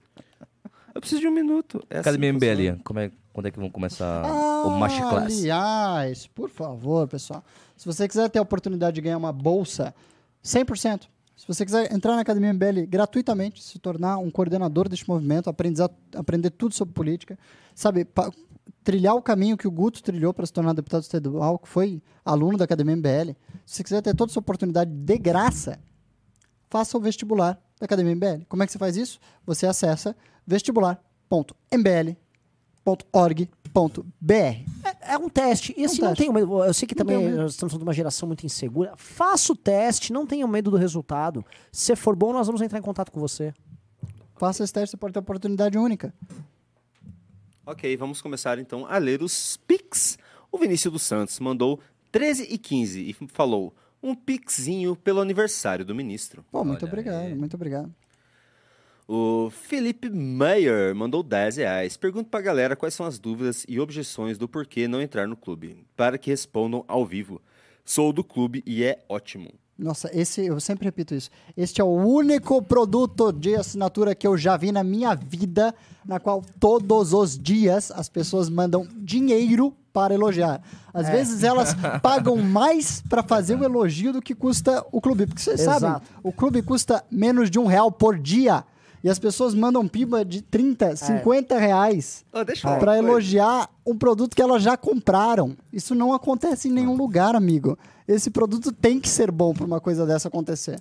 Só acontece no MBL. Então, se você ainda não assinou o clube, por favor, clube.mbl.org.br assine já. O QR Code está na tela. Se você está vendo no computador ou da televisão, passe seu celular no QR Code e saiba mais a respeito do projeto. Ok, deixa eu só falar uma coisa. É, Como a desenvoltura do ministro para apresentar o News melhorou não, já o menino desse- tá muito bem. É louco, eu hoje acho que eu tava tinha feito com o ministro, acho que, tipo, pô, o cara tá Sim, bom mesmo. Brabíssimo. Parabéns, senhor ministro. Vamos lá, operador. Próximo ele não pimba. gosta de ele não gosta de elogios Não, nem um pouco, eu odeio. O Igor Eu tenho, eu tenho medo da minha vaidade. Eu sempre quero bater nela com toda a energia que eu tiver. Vaidade, o melhor dos pecados, assim Não, dizia pior. Milton. Vaidade. Vai logo! Vaidade. Vamos que vamos. Igor Porto Silva mandou 10 reais. Concordo que os influenciadores da direita não são radicais em seus âmagos, mas e os influenciados? Ah, os influenciados se- com certeza são uma parcela muito maior do radicalismo brasileiro do que os, as Sim. lideranças que a regem. De fato, haviam em todas as manifestações, de modo muito triste, pessoas radicalizadas que sofriam psicologicamente muito. Sim. Estavam sendo levadas àquela, aquele conflito todo pelas suas paranoias existenciais interiores. Pessoas que sofrem de ansiedade, pessoas que sofrem de dramas, de paranoias, alguns doentes Solidão mentais profunda. que sofrem de esquizofrenia. Sim. se veem dragados por isso, porque parece algo brilhante na vida delas, parece algo Redentor. espetacular, redentor, parece uma oportunidade delas redimirem de seus pecados e viverem uma experiência maior do que elas mesmas. E aí pessoas muito vice usam dessa paranoia para instrumentalizar essas pessoas para projetos corruptos. Até porque é um, é um estímulo econômico em fazer isso, porque essa pessoa que ela é doidinha, ela é hiperengajada. Então, você tornando ela ainda mais hiperengajada e fazendo ela trabalhar por você, você acaba criando um efeito em cadeia em que essa pessoa vira um multiplicador. Então, é... é- Sim, é um círculo vil, É. mas é um círculo nefasto que acontece. Muitas pessoas que foram dragadas a isso. Nossa, o exemplo da cartomante, que erra todas as previsões, mas pessoas vão ver porque é uma cartomante do youtuber prevendo decisões bolsonaristas como se o Bolsonaro sempre fosse avançar. E Isso se alimenta do quê? Se alimenta não só da superstição da pessoa, mas num tremendo medo dela Sim. com relação à realidade. Tiago Alminhana mandou 20 reais. Ian, o que acha do filme de 2007 chamado The Man from Earth? Um punhado de professores só conversando em uma sala durante o filme todo. The Man from Earth. Esse, assim, pelo título eu não consigo me lembrar desse. Eu tô me lembrando do, do filme The Man eh, Who Fell to Earth, do David Bowie, na qual ele é um alienígena que chega ao, ao- nosso mundo, ele tem grandes dotes matemáticos, se torna um multibilionário e começa a revolucionar o planeta como se fosse uma espécie de Elon Musk. Se você ainda não viu esse filme do David Bowie, é o melhor dele, dirigido por Nicholas Hegg. Ah, assista já, O Homem que Caiu na Terra. Bernardo Nogueira mandou 10 reais. Recentemente, o núcleo de Ribeirão Preto vem se destacando com a sua militância, aparecendo em jornais, podcasts e blogs. O que estão achando? Meus parabéns ao Núcleo de Ribeirão Preto, está fazendo um excelente trabalho, continuem esse destaque, porque é assim que a gente cresce. Paulo Costa Júnior mandou cincão. O MBL com dinheiro já teria chegado ao poder. O dia que abrirmos os olhos e entrarmos com igualdade de condições, triplicaremos os eleitos. Eu também acho. Me parece uma escolha E- óbvia. Ele manda mais 5 reais e fala: o MBL. Ah, é o mesmo. Ops. Ops. Ops. É, Igor, Iago Nascimento mandou 10 reais. Porque o Pedro Duarte não está nas artes dos congressos? Incluam ele, ele foi no último. Porque ele vai a alguns, mas não todos. Então a gente tem incluído ele apenas naqueles que ele já se comprometeu aí. Afinal de contas, ele é do Rio de Janeiro. né? Ele mandou mais e falou que ele fez esforço para ir no de Curitiba, mesmo sem estar nas artes ou ser colocado como atração nacional. Mas ali foi o seguinte, ele, ele- a novidade foi, ele falou, não, eu vou. É, mas a gente já conversou com o Pedro que não é que ele apenas foi, ele foi e foi muito bem. Sim. O Pedro, ele é um cara com um nível de ser do núcleo nacional do MBL, claro. Assim, ele, ele é um cara, ele tem o princípio da excepcionalidade pra ser uma liderança do MBL. Ele tem isso. O Pedro, ele realmente é fora de, fora de série. É uma pessoa muito especial. Ele é, ele é, ele é um cara especial. E ele vai, eu, assim, eu quero, eu já até conversei com ele, ele vai em muitos dos eventos. Inclusive, eu acho que essa reclamação é verdadeira, tem que colocar ele na- nas peças. O Pedro é uma baita liderança nacional nossa. O Renato Batista mandou 10 reais e não falou nada. Muito obrigado, Renato Batista, com um T. Vamos para os Pimbas. Nock85 mandou 10 reais. Renan, muito mal educado na live da tarde. Não deu lugar para Faustina e deixou ela de pé. Essa é a educação que a Suécia anda ensinando? Parabéns pelo trabalho. Abraço. Desrespeito às mulheres, Renan Santos. Na Suécia Desrespeito isso é às mulheres. impossível. Vition mandou 10 reais. Renan, qual a dica você daria para pessoas como eu e muito mais que se encontram na situação depressiva da genera- geração Z? O MBL poderia criar uma iniciativa para esse tópico. Um monte de a- dos apoiadores sofrem também. Eu acho, assim, quanto, se eu for fazer um questionário aqui, abrir uma enquete, quantos de vocês têm, sofrem de ansiedade, depressão ou coisas do tipo? Eu acho que mais de 50% vão falar que sim, tá? Aqui na live. Dos jovens, sim. E, assim, agora a primeira coisa eu acho é. Começa por socialização. Nossa, tem umas. Eu sei que você tá com pressa, Renan, mas a gente tem uma breaking news. O quê? Deixa eu baixar aqui. Breaking news. É, é uma breaking news aqui. Você vai dar risada. Nossa, no meio de uma pergunta sobre depressão, a gente vai dar risada. É, você vai ter mais depressão agora. Ó. Hum, meu Deus do céu. Não, e sabe o que foi engraçado? Ai, na, ai. na, na thread do Renan, ele falou que ia aparecer mais umas joias de 16 milhões, só que do modo figurado, né? Sim. Ele queria dizer como mais um escândalo. E não, é mais um pacote de céu. joias. O sujeito, ele não passa de um batedor de carteira. É um ladrão vagabundo. Do mais vagabundo. É um ladrão. va- Assim, o Bolsonaro, isso aqui é um batedor de carteira do mais simples. É ladrão de joia, cara.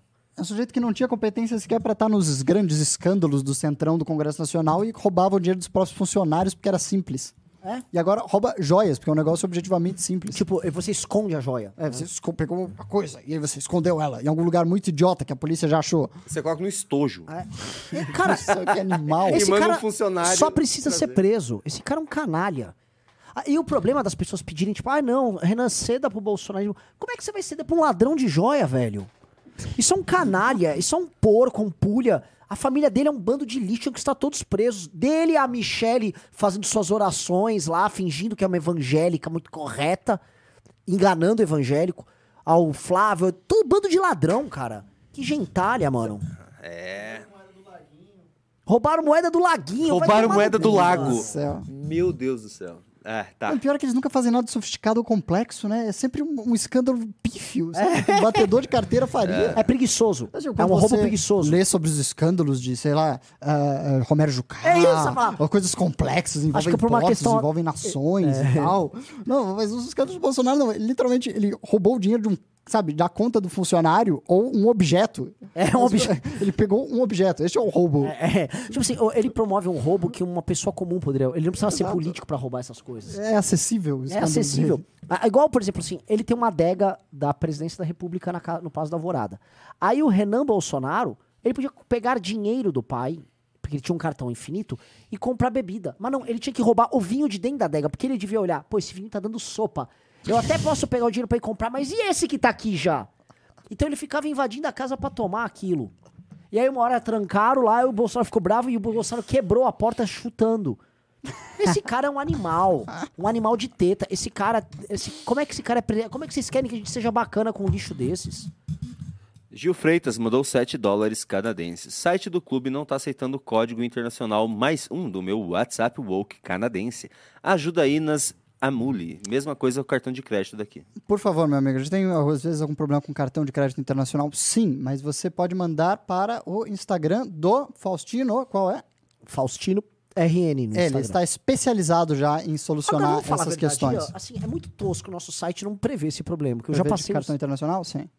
Mas a gente está resolvendo todos os Mas é um problemas ainda. não, São- é, uma- é o Jeca Tatu botando O uma clube lata existe pra, há- pra ficar pingando. Há três meses. Então, nossos programadores estão sofrendo para atualizá-lo, mas a gente garante que todas as questões vão ser atualizadas. Lucas Galego Bet mandou 5 reais. Já reagiram aos últimos vídeos do André Guedes? Manual no MBL News. Ainda não. Ainda não, não. Já reagi a vários. Os últimos não. Até ia falar pra reagir mais um, mas o programa tá acabando. Ele mandou mais um pra gente reagir. O Lucas Adriano Soligo mandou 10 reais. E não é verdade que você vai dar ingressos pro próximo congresso? Eu tô vendo que tu tá com essas entradas. Cara, eu tô com muito calor, cara. Eu tô com muito calor, assim. Eu quero que você ande logo. Tá. Ainda Nossa, zoou minha coitado dos espectadores. Vamos lá. Eu tô, com- eu tô com calor, cara. Vai, Junito. Bully Maguire mandou 10 reais. Fala King Calvo, Mule Eian. Minha irmã vai fazer 12 anos. Qual livro de entrada vocês recomendam para uma criança que não é tão interessada por leitura? Não quero que ela Ah. seja tão preguiçosa como o irmão. É, o Pequeno Príncipe. Começa pelo Pequeno Príncipe, um dos melhores livros infantis já escritos na história. Depois você também tem os, ah, as obras de Christian. Rei Nações É. de Narizinho. Eu li, eu li toda a coleção do Monteiro Lobato com 7, 8 anos, sabia? É uma outra ótima opção brasileira. Ah, só não leia os contos ah, primeiros do Monteiro Lobato, no qual ele conta histórias sobre necrofilia, assassinato, homicídio, etc, etc. que Não, não, são é as obras do. Sítio do Pica, a coleção Sítio do Pica-Pau Amarelo. Essa aí é segura. Ah, Hans Christian Andersen e, é claro, como terceira opção, os contos dos irmãos Green. Eles são bastante pesados, mas eu acho que a juventude precisa começar de um lugar sólido. Lucas Suassuna mandou 10 reais. Fale sobre Eduardo Moreira dando chilique a respeito do caso do Juscelino JNR. É uma Parece que é um acabou o amor. É um chilique fake, tá? Diego Souza mandou 10 reais. A técnica simplifica as experiências, explorando o que há de mais apelativo, enquanto ela te tira aquilo que não é, que não é óbvio, só que é profundo. Um dos melhores exemplos são os jogos virtuais e a pornografia. Isso. tá bom. Muito bom. Ok. Porque os jogos não é que eles, eles roubam o seu treinamento. mesmo assim. Eles, os jogos roubam sonhos. Eu, eu, eu- essa é é uma coisa que eu trabalho. Então, com assim, você não gosta de games, ok? Os games roubam os Ok. sonhos. E, e FIFA? Ele roubam a capacidade imaginativa. E É, FIFA? rouba um pouquinho, mas aí é só jogar um pouco de futebol no FIFA mundo real pode jogar? compensa. Pode. Acabamos de provar que FIFA não é, ga- eh, não é jogo. FIFA não é. Se você joga FIFA é FIFA, você não é gamer. É, exato. É por isso que eu gosto de Provamos. Diego Souza mandou 5 reais. E a maior prova que os gamers não têm juízo para tomar decisões é que eles caem no golpe da cadeira gamer, com um bagulho feio, É. desconfortável e É caríssimo. verdade. É meio ridículo, é muito caro, de fato.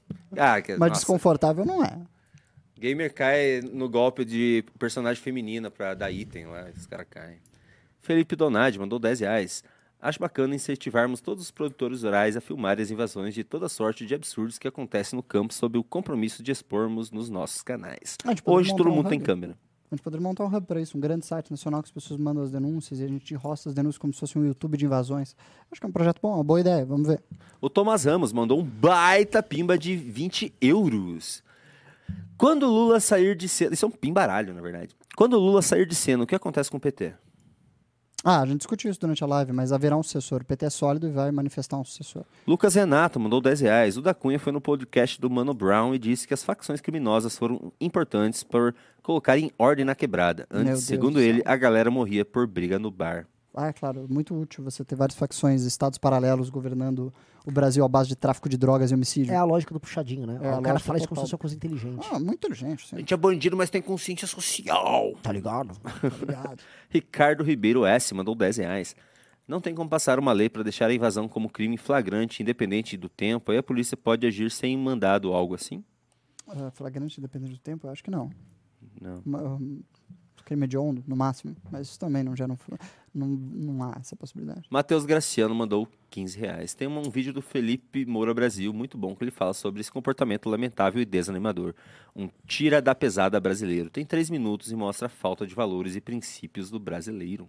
É, cara, o Brasil é complicado. Lucas Mota mandou 5 reais. Renan, mandei pimba sobre a compra no site porque achei estranho o zap não estar funcionando. Perdão se causei algum constrangimento para o Carratu.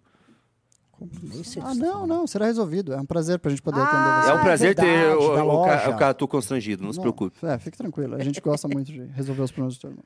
Hugo Vigolo mandou 5 reais. O ponto é que, nos- que nós precisamos de prefeitos, por mais que a campanha do Arthur de São Paulo foi linda. As cidades médias e pequenas são alvo. Sim. Eu tenho um sonho. Esse sonho se chama Ah, um é japonês na prefeitura de São Paulo.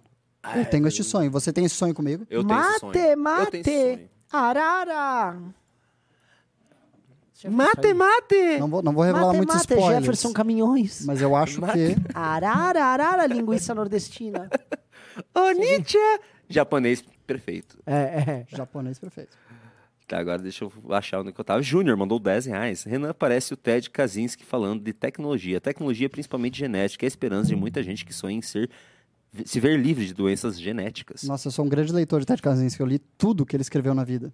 Assim, com, com muita atenção para tentar entender aquela mente deturpada.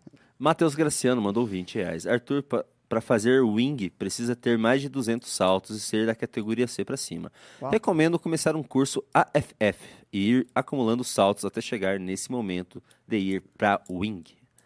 Davi Dias mandou 5 reais. Estar dentro do clube, do clube MBL é como ser um romano que comprou uma imensa salina pouco antes do fim das guerras púnicas.